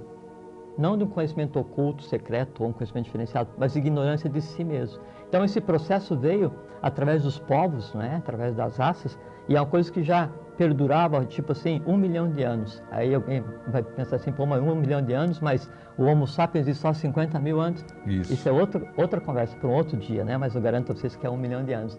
Então, esse processo veio vindo e uma série de procedimentos é, foram adotados, foram tomados, para que culminasse, chegasse um ponto, um dia, em que se pudesse dizer o seguinte: a vitória do gênero humano, da divindade, foi integral e radical. Essa vitória integral e radical já aconteceu e o processo de visualização do resultado, de compartilhamento desse resultado, desse novo estado de coisas, ele se iniciou humanamente em 28 de setembro de 2005, às 20 horas. Tá, e o que, que é Então, o que, que é que aconteceu verdadeiramente? então é assim, é, são vários fatos, né? mas a gente citar um fato para que a gente consiga encadear mentalmente e ter isso como referência. Então, o, o ciclo, né? desde quando se iniciou o ciclo, ou desde quando começou o conceito de segredo, que antes não existia o conceito de segredo, tudo era dado a todos, não é? ninguém era escravo de ninguém em, em nenhum aspecto. Então, esse conceito de segredo, ele se iniciou, tipo assim, há um milhão de anos atrás. Um milhão de anos atrás, quando iniciou a raça ário-semita, depois da, da queda atlântica, que também a gente pode conversar se tiver oportunidade.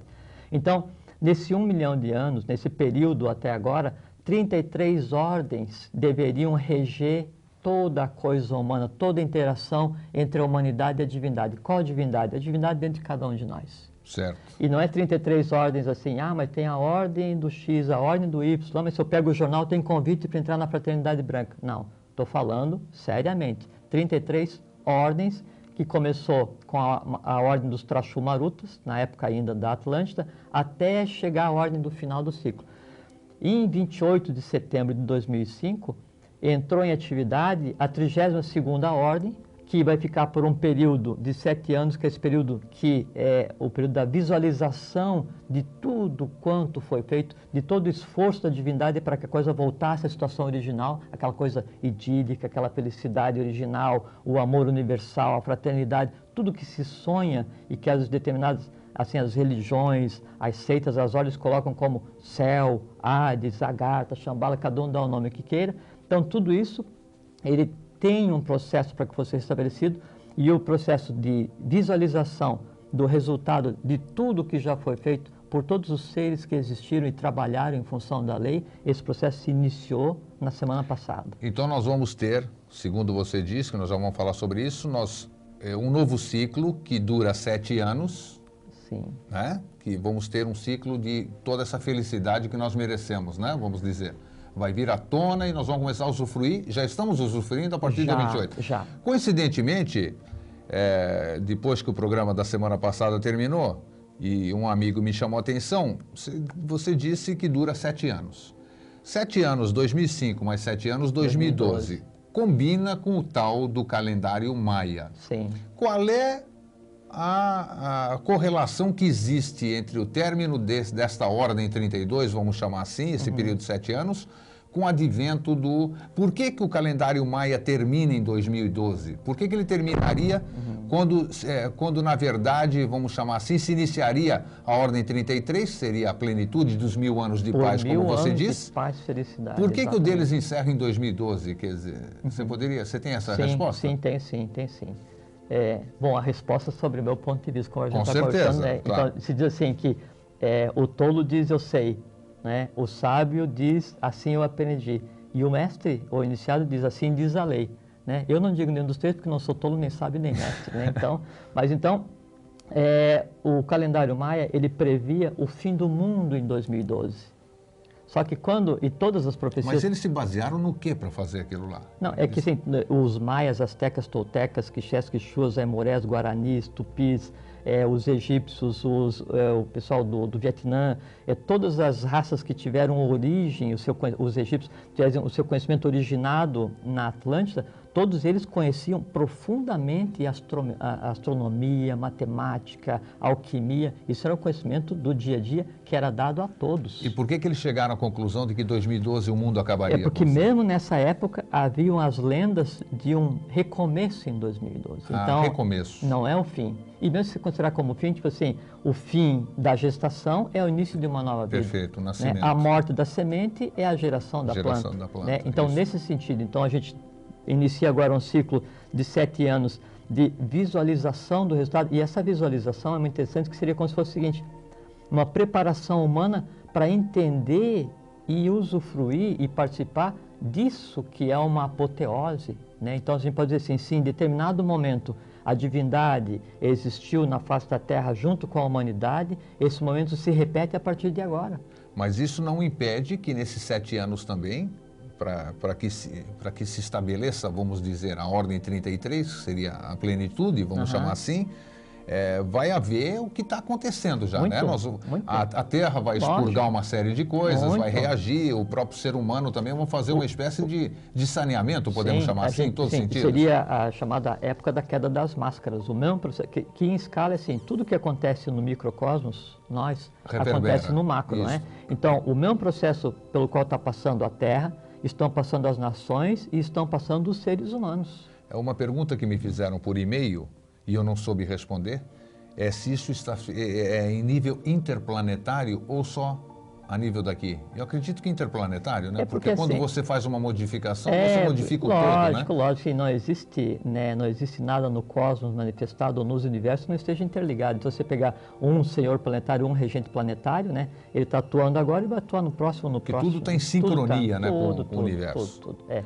Nos fazem pensar que não, né? Para quê? Porque, assim, quanto mais ignorante é, e quanto mais inferiorizado a humanidade, mais fácil é de dominar. Com certeza. Né? Mas não, cada um de nós tem um potencial ilimitado. Né? Um país com duas pessoas conscientes não seria governado a não ser que fosse por uma terceira pessoa também consciente. Perfeito. Hoje nós vamos abordar aqui agora e vamos colocar no ar o 322 1137. Você pode participar ao vivo, formulando a sua pergunta para o Jorge. Nós passaremos aqui em tempo hábil, se tiver. Você pode telefonar para 322 1137. Jorge, está esclarecida essa parte inicial? Nós falamos sobre, é, entre outros assuntos que ainda vamos abordar, uhum. sobre as cidades intraterrenas, esta eh, este assunto polêmico sobre cidade Muito. intraterrena, esses mundos intraterrenos, que eu acho que nós temos toda essa dificuldade porque todo mundo vai pelo lado do sensacionalismo. Claro. E nós já vamos pelo lado da ciência e da explicação coerente, ao menos, para mostrar isso. Vamos falar um assunto que interessa bastante, que é sobre, que a gente prometeu, inclusive, na mala direta que nós fizemos. E você falou que nós entramos num período feliz. É, é difícil essa resposta, né? Por isso que eu te trouxe aqui, porque aí eu transfiro a responsabilidade para você. Muito obrigado, aceito de bom grado. Como ser feliz? Como viver feliz? Isto é possível. Para que você já deu o gancho seguido, eu, nós estamos falando em off que além de a gente ter nascido, estar aqui, nós somos fruto de todos aqueles que nos antecederam. Então, nós temos a memória celular de todos os nossos antepassados. Muitas religiões, muitas coisas falam sobre esse resgate com os antepassados, né? Sim. Então, nós temos uma dificuldade muito grande é, além da gente vir fazer tudo aquilo que a gente tem que fazer no, no, no espaço da, da, da, da, nossa vida terrena, vamos dizer aqui, nós ainda carregamos é, todos os nossos antepassados, que eles estão vibrando aqui nas nossas células, estão dentro do nosso ser. Nós somos frutos de, de, de, de frutos, frutos, frutos e mais frutos. Então, é possível, é, me faça essa correlação e, ao mesmo tempo, como eu posso ser feliz se, vamos dizer, Metade dos meus antepassados, desde a geração, não foram felizes ou enfrentaram uma série de problemas nesse sentido. Então é difícil.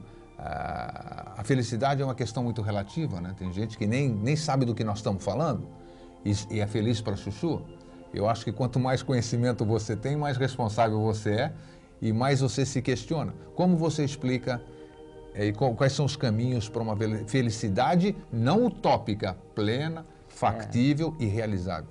É, bom, primeira questão do, do tópico é o seguinte, é, isso não existe mais, né? a gente então está num período em que não existe mais mitos, não existe mais mística, né? é um período da mais absoluta realidade. Só que essa realidade hoje, ela é mais fantástica do que qualquer mito ou qualquer mística que jamais foi engendrado ou pensado pelo ser humano. Com relação à felicidade, nós não só temos a possibilidade de, de sermos felizes, como temos a obrigação de ser felizes. E mais, não é ser feliz do ponto de vista humano, eu sou feliz porque comprei um carro, porque recebi uma herança, porque consegui uma promoção, não. é ser feliz enquanto seres divinos que nós somos. Porque a felicidade, ela não só vai transformar isso que você citou como o, o passado humano, então, por exemplo, assim, eu tenho pai e mãe que tiveram pai e mãe, pai e mãe, pai e mãe, numa cadeia ininterrupta até o primeiro dos seres. Então, em nós está o que? A esperança da lei de que essa coisa se resolva. Então, quando eu me resolver, eu resolvo toda a minha cadeia de antepassados e resolvo paralelamente tudo que aí se esteja entrelaçado. Então, eu hoje, você aqui hoje, é responsável por toda uma fatia da história da humanidade. Em se resolvendo, em se resolvendo. Como se resolver? Eis já, a questão. Já vou dizer. Tá. Então, em se resolvendo, você não só tem um resultado visível imediato agora, como você altera o próprio passado da humanidade. E um, um, um, uma atitude tomada né, há 10 mil anos atrás, um pensamento tido há 10 mil anos atrás, ele hoje está tão vivo quanto no momento em que ele foi criado. Por quê? Porque sempre os pensamentos humanos são correlacionados. E quando eu penso em alguma coisa, ele se relaciona com um semelhante e vitaliza o semelhante. Então, isso é o astral humano, isso é o que se chama de egrégora humana e que se dá uma, uh, um aspecto de mal. Então, o mal seria o quê? A, a má interpretação humana das coisas divinas. Quando então eu resolvo isso, eu altero o elemento original que criou esse é estado. É como você, numa doença, você ir na causa, né? Exato, Cessou a causa, é vai cessar o efeito. Mas é, e tanto é que assim, o estado que nós estamos entrando agora, né, a partir de 28 de setembro de 2005, 20 horas, é um estado onde a gente vai ter a tal felicidade divina e humana, longevidade, fraternidade, compreensão, mas num nível que a gente não imagina. A longevidade e a saúde plena, né, é uma coisa inerente ao estado que a gente está entrando agora. Então, voltando, quando eu me resolvo, quando eu resolvo a questão felicidade aqui, eu, eu mexo, e é uma coisa muito interessante, que a gente, a gente sempre diz assim, ah, não, hoje, hoje, ontem, ontem, amanhã, amanhã, não, amanhã eu vou fazer isso, ontem eu fiz isso. Só que tempo vem da raiz sânscrita tan, que é corte. Exato. Então o tempo, no nosso conceito, ele é um corte na eternidade. Essa eternidade, o que que tem? O sempre. O que que é o sempre? É o mundo divino. O que é o mundo divino? É o mundo humano. Por quê? Porque dentro de cada um de nós, além de termos todo esse aspecto né, da carga do nosso antepassado, nós temos também o que em cada um de nós? A própria divindade. A própria divindade, Só com que certeza. nós nos damos o direito de fazer o quê? Cercear, impedir que essa divindade se expresse. Qual é a forma que a divindade sabe se expressar? Amor universal. Amor, amor, é. Felicidade universal, longevidade, compreensão, bem-estar, êxtase por, eh, por contemplar a sua própria criação. Mas como exercitar isso? Esse é o grande X Já, da vamos questão. chegar nesse negócio. Então, dentro de cada um de nós, nós temos o quê? Toda essa questão dos nossos antepassados, né? E temos ainda a divindade cerceada, presa. Então, cada um de nós no seu dia a dia, né? Nós somos responsáveis por causa dessa maneira de levar a vida, de considerar coisas assim, não, o importante é hoje, eu quero comer, dormir, procriar e depois ir para casa para ler ou para assistir novela, qualquer coisa assim, né? não é o caso. Então, eu faço o quê? Crime de lesa divindade. Que lesa divindade? A divindade que está dentro de cada um de vocês, que está dentro de cada um de nós. E ela não tem o quê? Oportunidade de se expressar. É muito interessante essa questão da felicidade e daí o porquê da infelicidade, que é o seguinte, sempre um pensamento, um ser, ele está ligado ao seu igual. Então, o que, que é a infelicidade? A infelicidade, ela passou a existir a partir de uma interpretação errônea do que é a felicidade pela humanidade. Então, infelicidade e felicidade estão intimamente ligadas. No momento em que eu inicio um processo de percepção disso e de expansão, como você muito bem disse no início, do que seria essa felicidade, eu não só crio esse novo padrão de felicidade, como eu altero o que está ligado à felicidade. E o que está ligado à felicidade lá na ponta de maneira escondida? A infelicidade. Eu transformo os padrões humanos, restabelecendo os padrões originais no momento em que a humanidade convia com a própria divindade. Qual divindade? Nela mesma. Podemos considerar que essa ordem 32, podemos chamar numa outra linguagem, de que ancorou uma nova energia na Terra? Pô, E, dá- se, e se essa nova energia, só para completar, ela vai nos favorecer a facilitar a expansão e essa necessidade que nós temos da, da felicidade. O, o, o fato de a gente ter compartilhado o 28 de setembro, estarmos aqui nesse momento é um único, raro privilégio. é um raro privilégio, como nós privilégio. falamos a semana passada. Exatamente. Mas e nós teremos um favorecimento, vamos chamar assim, do cosmos ou do Sem universo para esse processo? Porque ele é difícil. Sem. Não tem quem, quem não queira ser feliz, na Não, verdade. lógico. E a gente, como disse, a gente tem agora não só a, a obrigação e o direito, mas o dever de ser feliz para conseguir expandir, porque assim, a- a- o mundo, né, o cosmos, ele se transforma primeiro dentro de cada um de nós, não é através de um livro, através de alguém que Perfeito. transformar. Ou você gera isso e expande, transformando todo o passado, assumindo sua condição de ser divino, feliz, permanente, perpétuo, não é? Ou nunca ninguém vai conseguir meter isso na tua cabeça. Mas muita gente diz, é, confessa a impotência de, Ah, de mas fazer é porque isso. sempre que você for depender de um fator externo para ser feliz, você vai ser infeliz. O que você diria, vamos dizer, para ir no prático, assim, bom, o Então- que, que você daria como, como três coisas básicas para a busca da felicidade e da alegria? Aham, aham. Já, en- então, três eu consigo colocar três coisas. Então, primeiro, essa questão, você falou da ordem 32, o que, que ela coloca como facilitador para isso, né? Perfeito. O, o, o fala assim, não, iniciou o ciclo da Ordem 32, é um, um, um, assim, um encadeamento para que a gente consiga ancorar a mente concreta em um determinado ponto para a partir dali então começar a analisar, né? Mas só que é, foram milhares e milhares e milhares de seres que trabalharam para que isso acontecesse. E, e não só que a gente conhece seres desconhecidos, a gente conhece Plotino, Amônio Sacas, Pitágoras, os grandes filósofos, aí Jesus, Maomé, todos os seres que vieram para restabelecer a lei, a gente até falou na outra semana.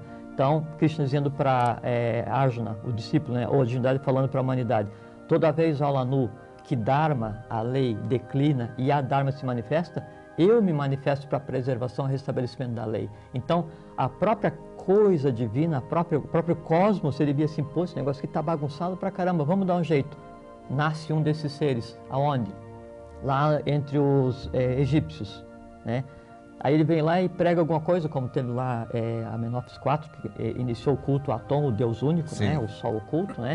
Aí tá. Aí só que o mesmo processo aconteceu entre os maias, Quetzalcoatl, Isso. né? Entre os astecas, incas, toltecas, tupis, aimorés, guaranis. E vai acontecer nesse período de sete anos agora, Sem dúvida, sem dúvida. sem dúvida, sem Mas dúvida virá nenhuma. fisicamente Sim, e uma também. coisa, e uma, sim, sendo, e uma coisa muito interessante é assim, sempre antes a, a lei, lei com L maiúsculo, não é a lei divina, a lei cósmica, a lei, a lei, é a lei humana, né?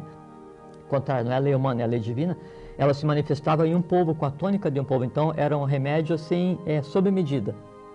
Agora o processo convergiu durante um trabalho de milhares e milhares e milhares de anos para que acontecesse em um lugar onde estivesse misturado todos os povos da Terra. Qual é o único país do mundo onde estão misturados todos os povos da Terra a partir de três vergôntias principais? O ário semita, o branco, o atlante, o vermelho e o lemuriano, o negro. Aonde está misturado esse povo? Em um determinado país do continente sul-americano que começa com Bra termina com Zil.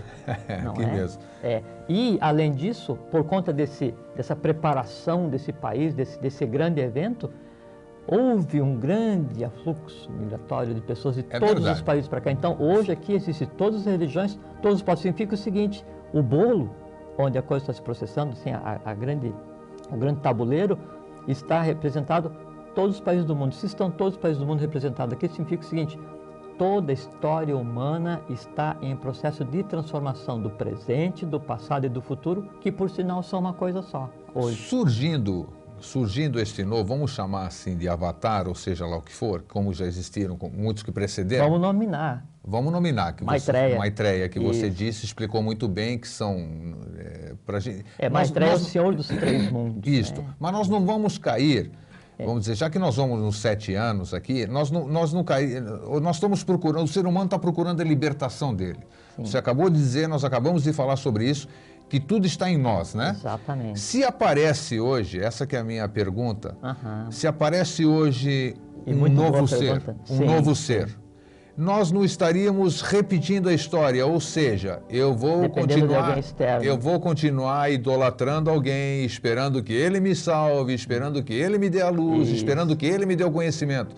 É, você entendeu o que eu quis Muito bem perguntar? perguntado, pa- muito bem perguntado. Porque assim, é que a gente analisa isso que é coisa muito interessante. A gente analisa sempre essa questão de um ser é, que vem participar desse processo né, de engrandecimento humano com uma tônica religiosa. Então, assim, não, aquele, e eu vou pedir para ele, e ele vai me dar uma benesse, e aí vem o conceito de pecado e não sei o quê. Aí entra pela via torta do mesmo jeito. Só que é o seguinte, o conceito que se coloca agora e os valores que se manifestam agora, nominados como Maitreya, esses valores, são os valores iniciais e básicos do próprio gênero humano, onde todos são iguais. Então, quando você assim, não, eu vou depender da divindade X porque ela vai me dar alguma coisa, Isso. não.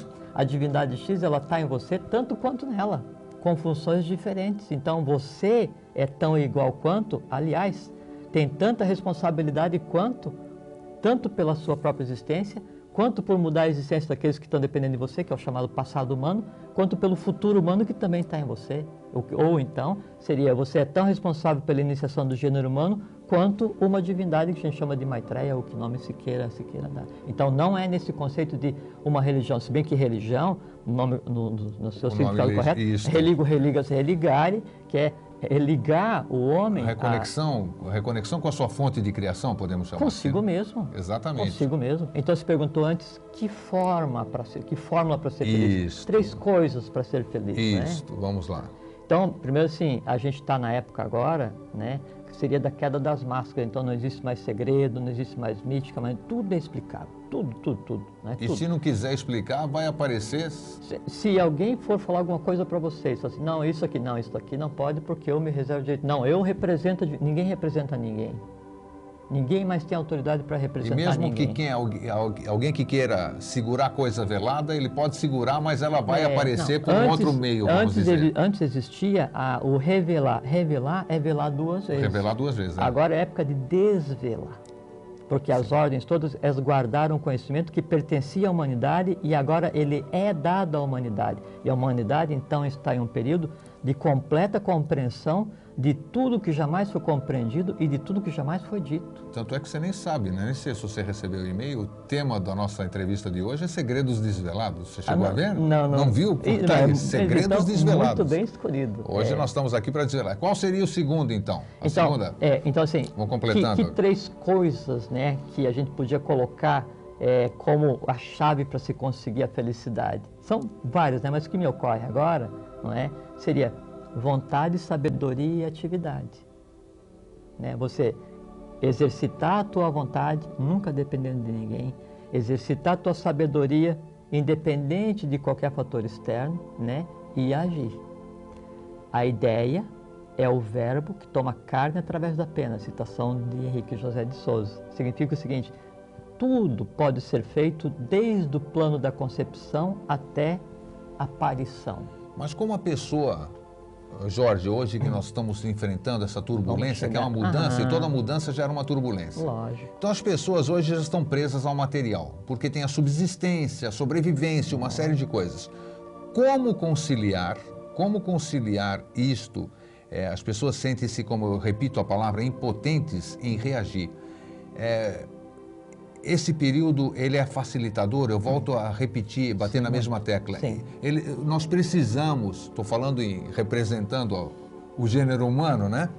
Nós precisamos de, de algum impulso, de alguma força, não de muleta, mas nós precisamos de um embalo. Tem gente que não tem condição. Eu quero saber se existe alguma, vamos chamar de existe. mágica, que vai favorecer existe. a que a gente possa é, seguir esses três conselhos que você é. deu, que eh, na, na, teoria eles são muito simples, Sim. mas na prática nós encontramos uma série de empecilhos uhum. pelo nosso cotidiano. Então quero saber de onde vem essa ajuda. Claro que ela tem que partir de nós, mas nós devemos ter aquele embalo. Da onde vem esse embalo, Jorge? Uhum. Então primeiro tem um fase por ti que eu te ajudarei, né?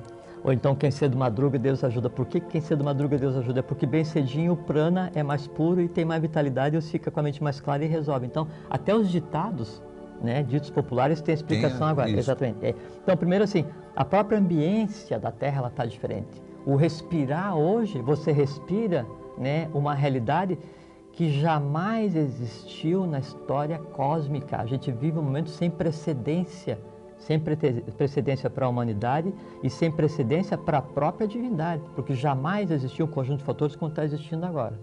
Se isso não bastasse, Pensem o seguinte, a gente até conversou do outro, do outro dia. Então, assim, é, assim, pô, eu gostaria de trabalhar pela humanidade, eu gostaria de fazer alguma coisa, eu gostaria de poder transformar alguma coisa e eu me sinto impotente, não é? Você se sente impotente porque você se vê dentro de um sistema né, de ícones criados exatamente para te aprisionar. Fala assim, não, mas aquele carro quanto é que custa? Um milhão de não sei o que de unidades do dinheiro de outro país. Pô, mas quanto é que eu ganho? Nossa, vou demorar dois mil anos para comprar um carro desse. Lógico. Todo o sistema de forças foi criado para fazer com que você se sinta pequeno, enquadrado no esquema do passado. Fora desse esquema do passado, você pode não estar com um milhão de, de qualquer unidade monetária na sua conta. Só que você é tão igual quanto qualquer um dos outros. Isso que tem que ser entendido. Isso que, tem, isso que é a liberdade. Esse que, essa que é a chave de toda a questão. Você é tão igual a qualquer um dos seres humanos que pise na face da terra. E mais, você é superior a qualquer ser invisível. Por quê? Porque qualquer categoria de seres invisíveis que trabalha em função dessa realidade, ele tem uma limitante. Qual é a limitante? Não consegue criar mentalmente porque ele não tem o sistema cerebroespinhal para criar, para parir a cada vez que pensa.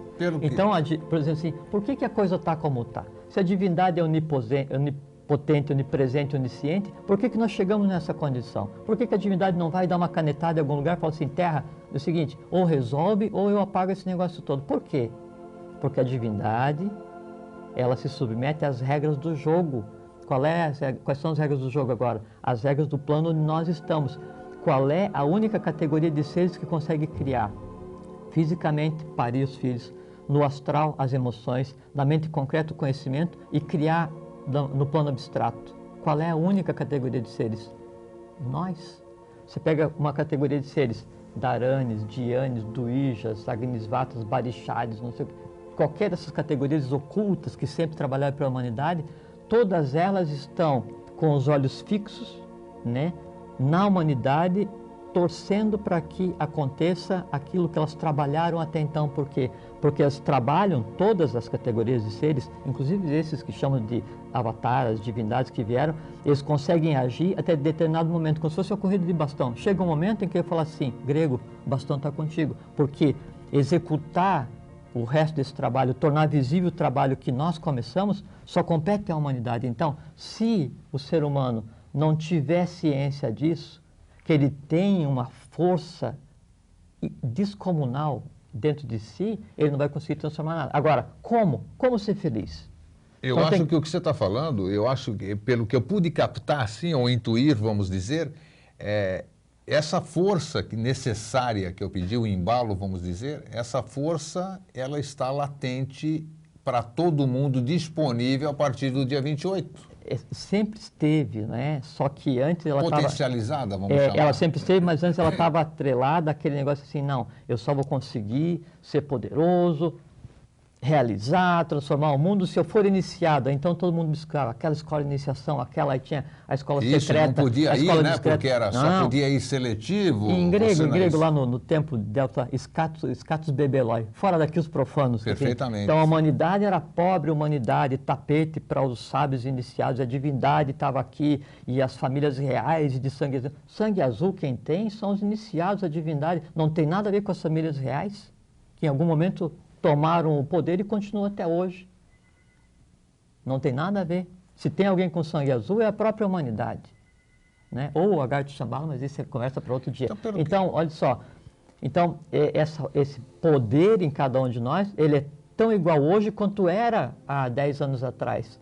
Só que daí o conjunto de fatores para que isso aí disparasse, né, se entrelaçasse e os seres humanos tomassem consciência e exteriorizasse né, esse processo, transformando o mundo, o mundo, a humanidade, os seres visíveis e invisíveis, eles dependem da consciência de cada um de nós hoje. Então, assim, se você tiver ciência disso e a partir de hoje você emanar, se transformar em um sol, eu sou um sol que transforma né, o meu passado, o meu presente e o meu futuro. Eu sou a própria divindade. Por exemplo, ou a palavra que você quiser falar, nesse momento você efetivamente transformou porque o passado é atemporal.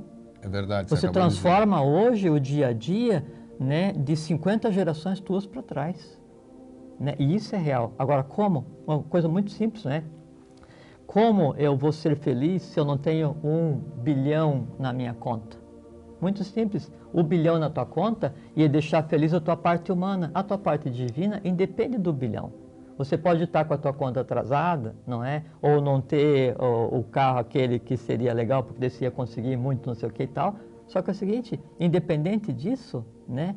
Assim, você pode estar prefeito, estar governador, estar diretor de empresa, estar rico, estar pobre, isso que você está. E o que que você é? Ser humano. Ser humano, é verdade. Nós vamos dar um breve intervalo só para tomar uma aguinha, dar uma folga para o Jaime. E nós voltamos já já. 3222 1137, você pode participar ao vivo. Daqui a um minuto a gente volta.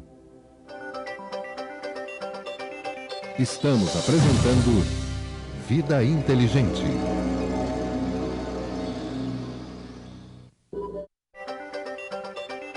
Estamos apresentando Vida Inteligente. Bem, estamos de volta. E antes da gente continuar com o assunto felicidade, eu tenho que aproveitar e perguntar para o Jorge determinadas coisas né, que estão se revelando e aparecem. Fala-se muito sobre, fala-se muito sobre mundos intraterrenos, né? É, e conjectura-se, entre outras coisas, não vamos entrar na questão do mundo intraterreno em si, mas vamos é, falar sobre as hipóteses de eventuais habitantes de seres, de pessoas, vamos chamar assim, porque a gente sabe que o planeta inteiro está cheio de cavernas, e a maioria delas, vamos dizer, inexploradas na sua, na sua grande parte. Conjectura-se. Exploradas em cima, no meio e embaixo. Né? Exatamente. Conjectura-se conjectura que é, houve um grande. A gente sabe, independente do aspecto religioso da coisa, uhum. sabemos que num passado houve um grande cataclisma, vamos chamar de dilúvio, houve uma grande inundação, onde as pessoas fugiram, muitos pereceram e outros se refugiaram. Tem fundamento de alguns dos habitantes de mundos subterrâneos, vamos chamar assim, porque tudo que não está na superfície é subterrâneo. Seriam capazes, eh, tem coerência de serem, é, vamos dizer, sobreviventes desse grande cataclisma que aconteceu na Terra? Podemos até ir para mais além. É, tempo da Atlântida, se é que houve remanescentes, eles conseguissem é, se reproduzir depois. Na, porque algum te, alguns anos atrás, você deve ter sabido, você viu, acharam um japonês que estava ainda com a arma na mão, 50 anos depois do final da terceira, da Segunda Guerra Mundial, e ele achou que a guerra não tinha acabado. Quer dizer, ninguém avisou e ele estava refugiado ainda. Uhum. O que há de verdade nisso, se é que você pode nos responder? Não, posso, posso. Assim, é... então, conforme a gente tem conversado, é que agora é época em que é, nada mais precisa ser ocultado, né? Então, Sim. tudo pode ser dito. O que a gente faz é, é graduar o que pode e o que não pode ser dito para que não pareça que isso é só uma mera exposição de, de conhecimento, né? Então, é, segundo a, a, a, antiga tradição, chama Gupta Vidya, ciência sagrada, ciência secreta ou tradição das idades, né?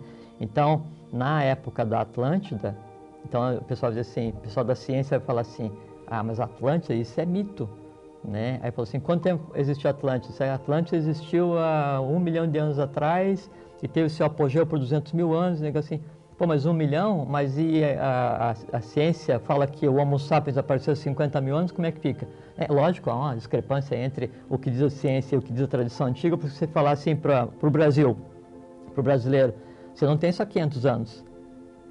É, Cabral veio para cá porque ele era parte da ordem de Malta, Avis e Maris e veio com uma função específica de descobrir o Brasil porque era a pátria do Avatar.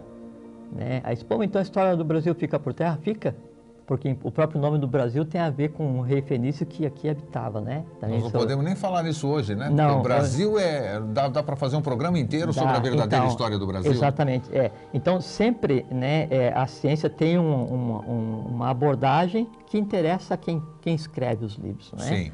Mas então, segundo a antiga tradição, segundo a Gupta Vidya, né? Então, a Atlântida, que era o, o, os vermelhos, né, ela existiu durante determinado período de tempo, não vamos dizer aqui, mas é mais de seis eras, né?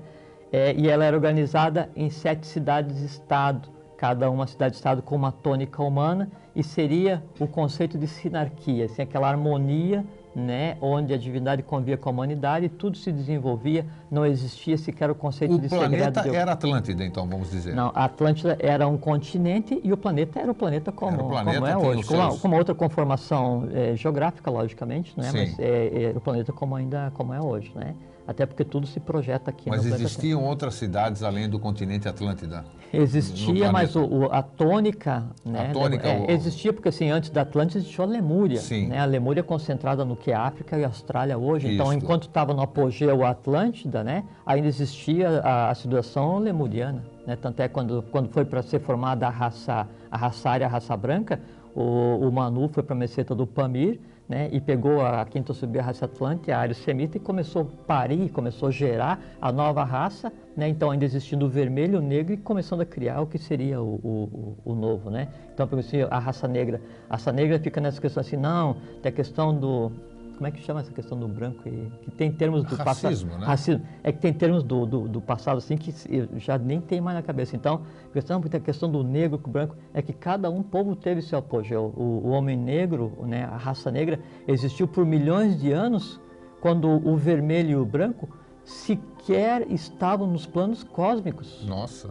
Depois disso, e fez o seu papel, não é? Depois disso vieram os vermelhos, o Atlante, né? Que depois derivaram de todos os, os vermelhos e amarelos índios, né? Astecas, tecas, maias, incas, é, tu- e esse pessoal todo, né? Os índios brasileiros, índios da América do Norte, todos, os egípcios. Então, é, Atlante existiu durante, durante determinado período e depois do apogeu Atlante e tal, então, que começou a surgir a raça ária, que também tem um papel e que também vai terminar esse papel, não é? E vai surgir mais uma, mais uma. Né? E aí então encerra o ciclo do planeta. Voltando então, a Atlântida tinha sete cidades, cada uma com a sua tônica, só que ela desenvolveu né, tal potencial acadêmico, entre aspas, mas um acadêmico com uma potencialidade jamais imaginada pela ciência hoje. Desenvolveu tal potencial né, que chegou em determinado momento e aconteceu um cisma dentro da Atlântida. Isso é narrado no Mahabharata, que seria é, narrado lá a guerra entre o bem e o mal, entre a mão esquerda e a mão direita. Sim. E isso aconteceu segundo a antiga tradição, não é? A gente estava lá, logicamente, mas não nos lembramos todos, não é? Então, é, isso é derivado disso, então, aconteceu o primeiro afundamento da Atlântida, né? Tipo, 200 mil anos antes da nossa era, sobraram três ilhas, dessas três depois afundaram, e sobrou a terceira, que é onde Platão narra na República, que é a organização é, social política, né? É, é, religiosa da Atlântida, que era ilha de Poseidones, que foi a última, e que é Isso. narrado pelos maias como o início né, do que seria a contagem do novo ciclo, que é quando afunda a terceira parte da Atlântida e onde então ocorre o que a gente tem nas histórias, nas tradições, como dilúvio. Não é? e aí Ah, então sim. vem o conceito de Xambá, lagarto, assim. Nesse, nesse processo, Houve né, sobreviventes? Sim, nesse processo, então, é, que não aconteceu da noite para o dia, então ah, houve, houve várias é, é, saídas de, de grupos de pessoas da, da Atlântida, de seres, né? E aí fundaram o Egito. Então, o Egito, ele é pós-Atlante e pré-raça branca. Então, o Egito não tem a idade que se fala que tem, não é? Aí saíram os índios aqui para os Atlantes, né? Para aqui para América do Sul, para América do Norte e saíram e o pessoal que ficou lá, né? Karma se encarregou de fazer cumprir o que era necessário, afundou. Exatamente. E, aí onde, onde Aí, entra... aí é, então, diz a tradição antiga que a sétima cidade, a cidade dos telhados de ouro, a cidade dos telhados resplandecentes, né, Shambhala, ela foi interiorizada para quê? Para preservar o segredo. Porque como a humanidade à época, né, o Atlântico, ele fez tal uso né, do conhecimento que deu no que deu, crime de lesa evolução, lesa humanidade e principalmente lesa divindade. Então, o que cada um de nós faz no dia a dia também foi feito em escala na época da Atlântida e várias outras vezes durante a existência humana, não foi só na Atlântida, não é? Então, a, a, a, sétima cidade, ela foi internada, preservada e junto com ela o conhecimento. Só que parte desse conhecimento foi deixado para a humanidade. Então, cada uma tradição antiga tem uma parte desse conhecimento analisada do seu ponto de vista. Mas como é que eles, eles, eles eh, fizeram, elas fizeram esse conhecimento, esconderam embaixo, É, vamos o dizer? internado, exatamente, exatamente. Então, diz a antiga tradição que a, a Garta foi inter- internada na terra, então são sete cidades, não é? E aí, acima da Garta existe Duarte, acima de Duarte existe o mundo dos Badagas, e interno a isso tudo, né, existe Shambhala. Perfeito. Eu, eu até trouxe aqui, eu não gosto Sim. de trazer referências, ou, e às vezes é necessário, para que Claro. não- a gente não fique decorando, porque você encher a cabeça com nomes, datas, essa coisa assim, não, não, não traz, não é interessante para ninguém e só serve para você achar que é alguma coisa. Então, eu sou um doutor, porque porque eu sei tudo sobre não sei o que, não sei o que. Então, o especialista é aquele que sabe tudo sobre quase nada. E aí? E aí?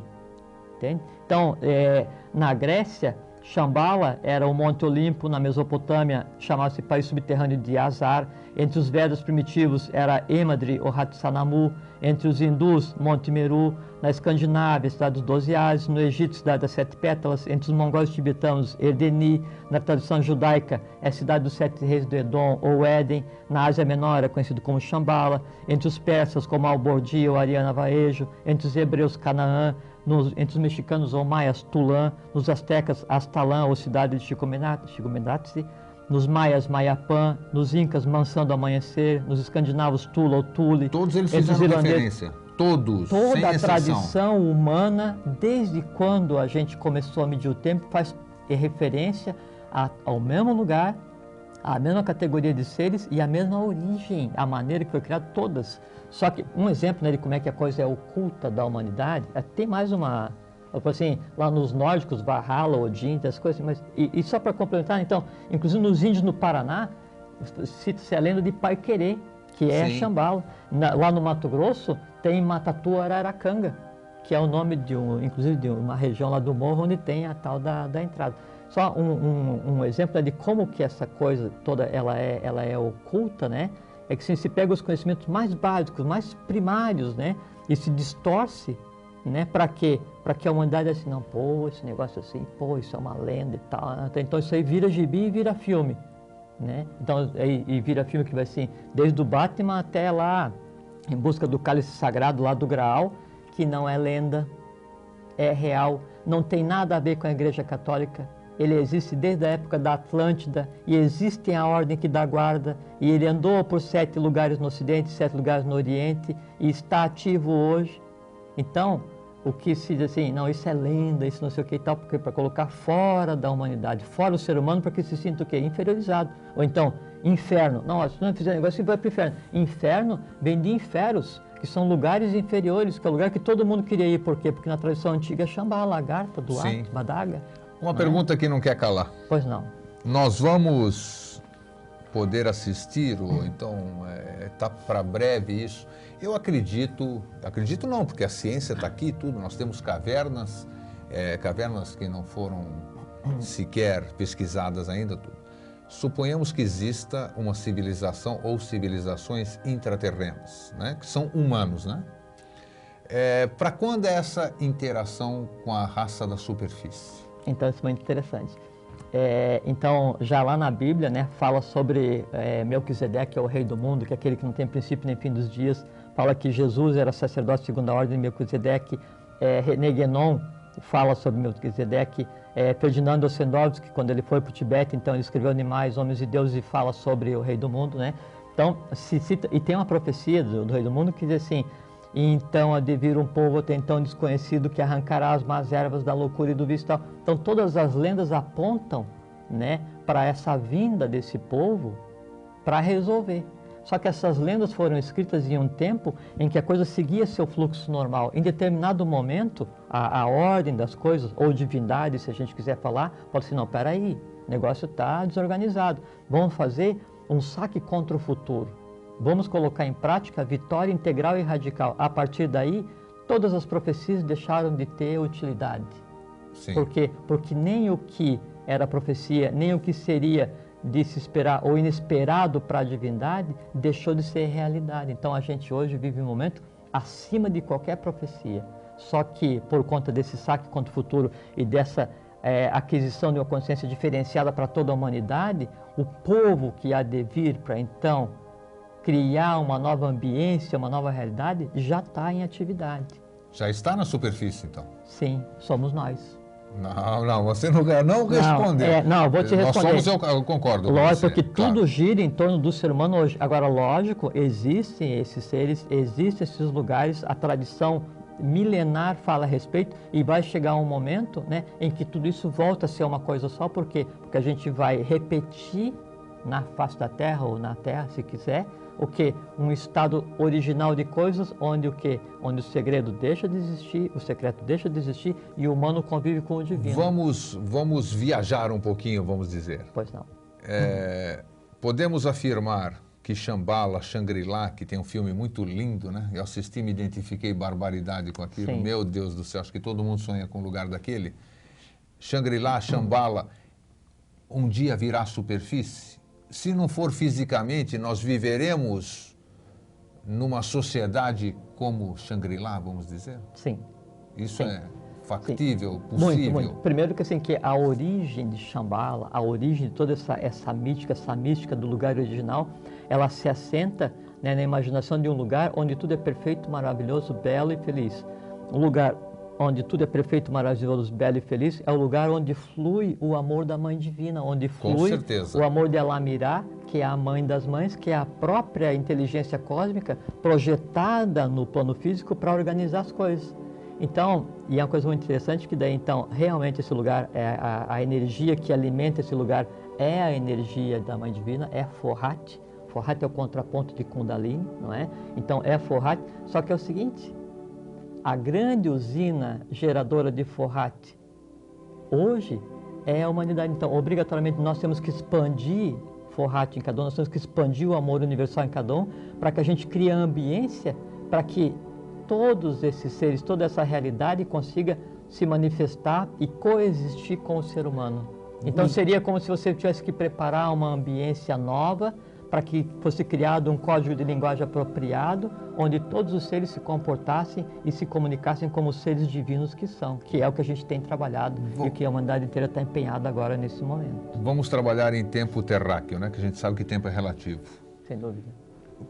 É, tudo isso aí que você acabou de dizer, que nós compartilhamos aqui, você daria quanto tempo, em tempo nosso daqui, da, da nossa tridimensionalidade, para que a gente já comece a perceber isso? Vamos esquecer, nós Tá. entramos, a, a, a sementinha começou a nascer dia 28 de Tá, tá, setembro. aham. Quanto tempo nós vamos poder usufruir isso? Tá, imagine o seguinte, você está em um túnel, não é? E você está no meio do túnel, alguém grita lá na- no início do túnel, corra! Aí aquela voz vem para você assim, corra! Aí você sai correndo. Aí alguém lá falou assim, pare, pode voltar que está tudo certo. Só que até que a voz chegue em você, você ainda está ouvindo o corra. Exatamente. E vai chegar um momento em que você ouve o corra, mas eu também pare porque está tudo certo. Nós estamos exatamente nesse momento. Então ainda tem o restante de um ciclo apodrecido e gasto, só que coexiste com o deobar de um novo ciclo. Né? Então tudo depende de que lado nós queremos olhar. Então você me perguntou quando vai acontecer isso?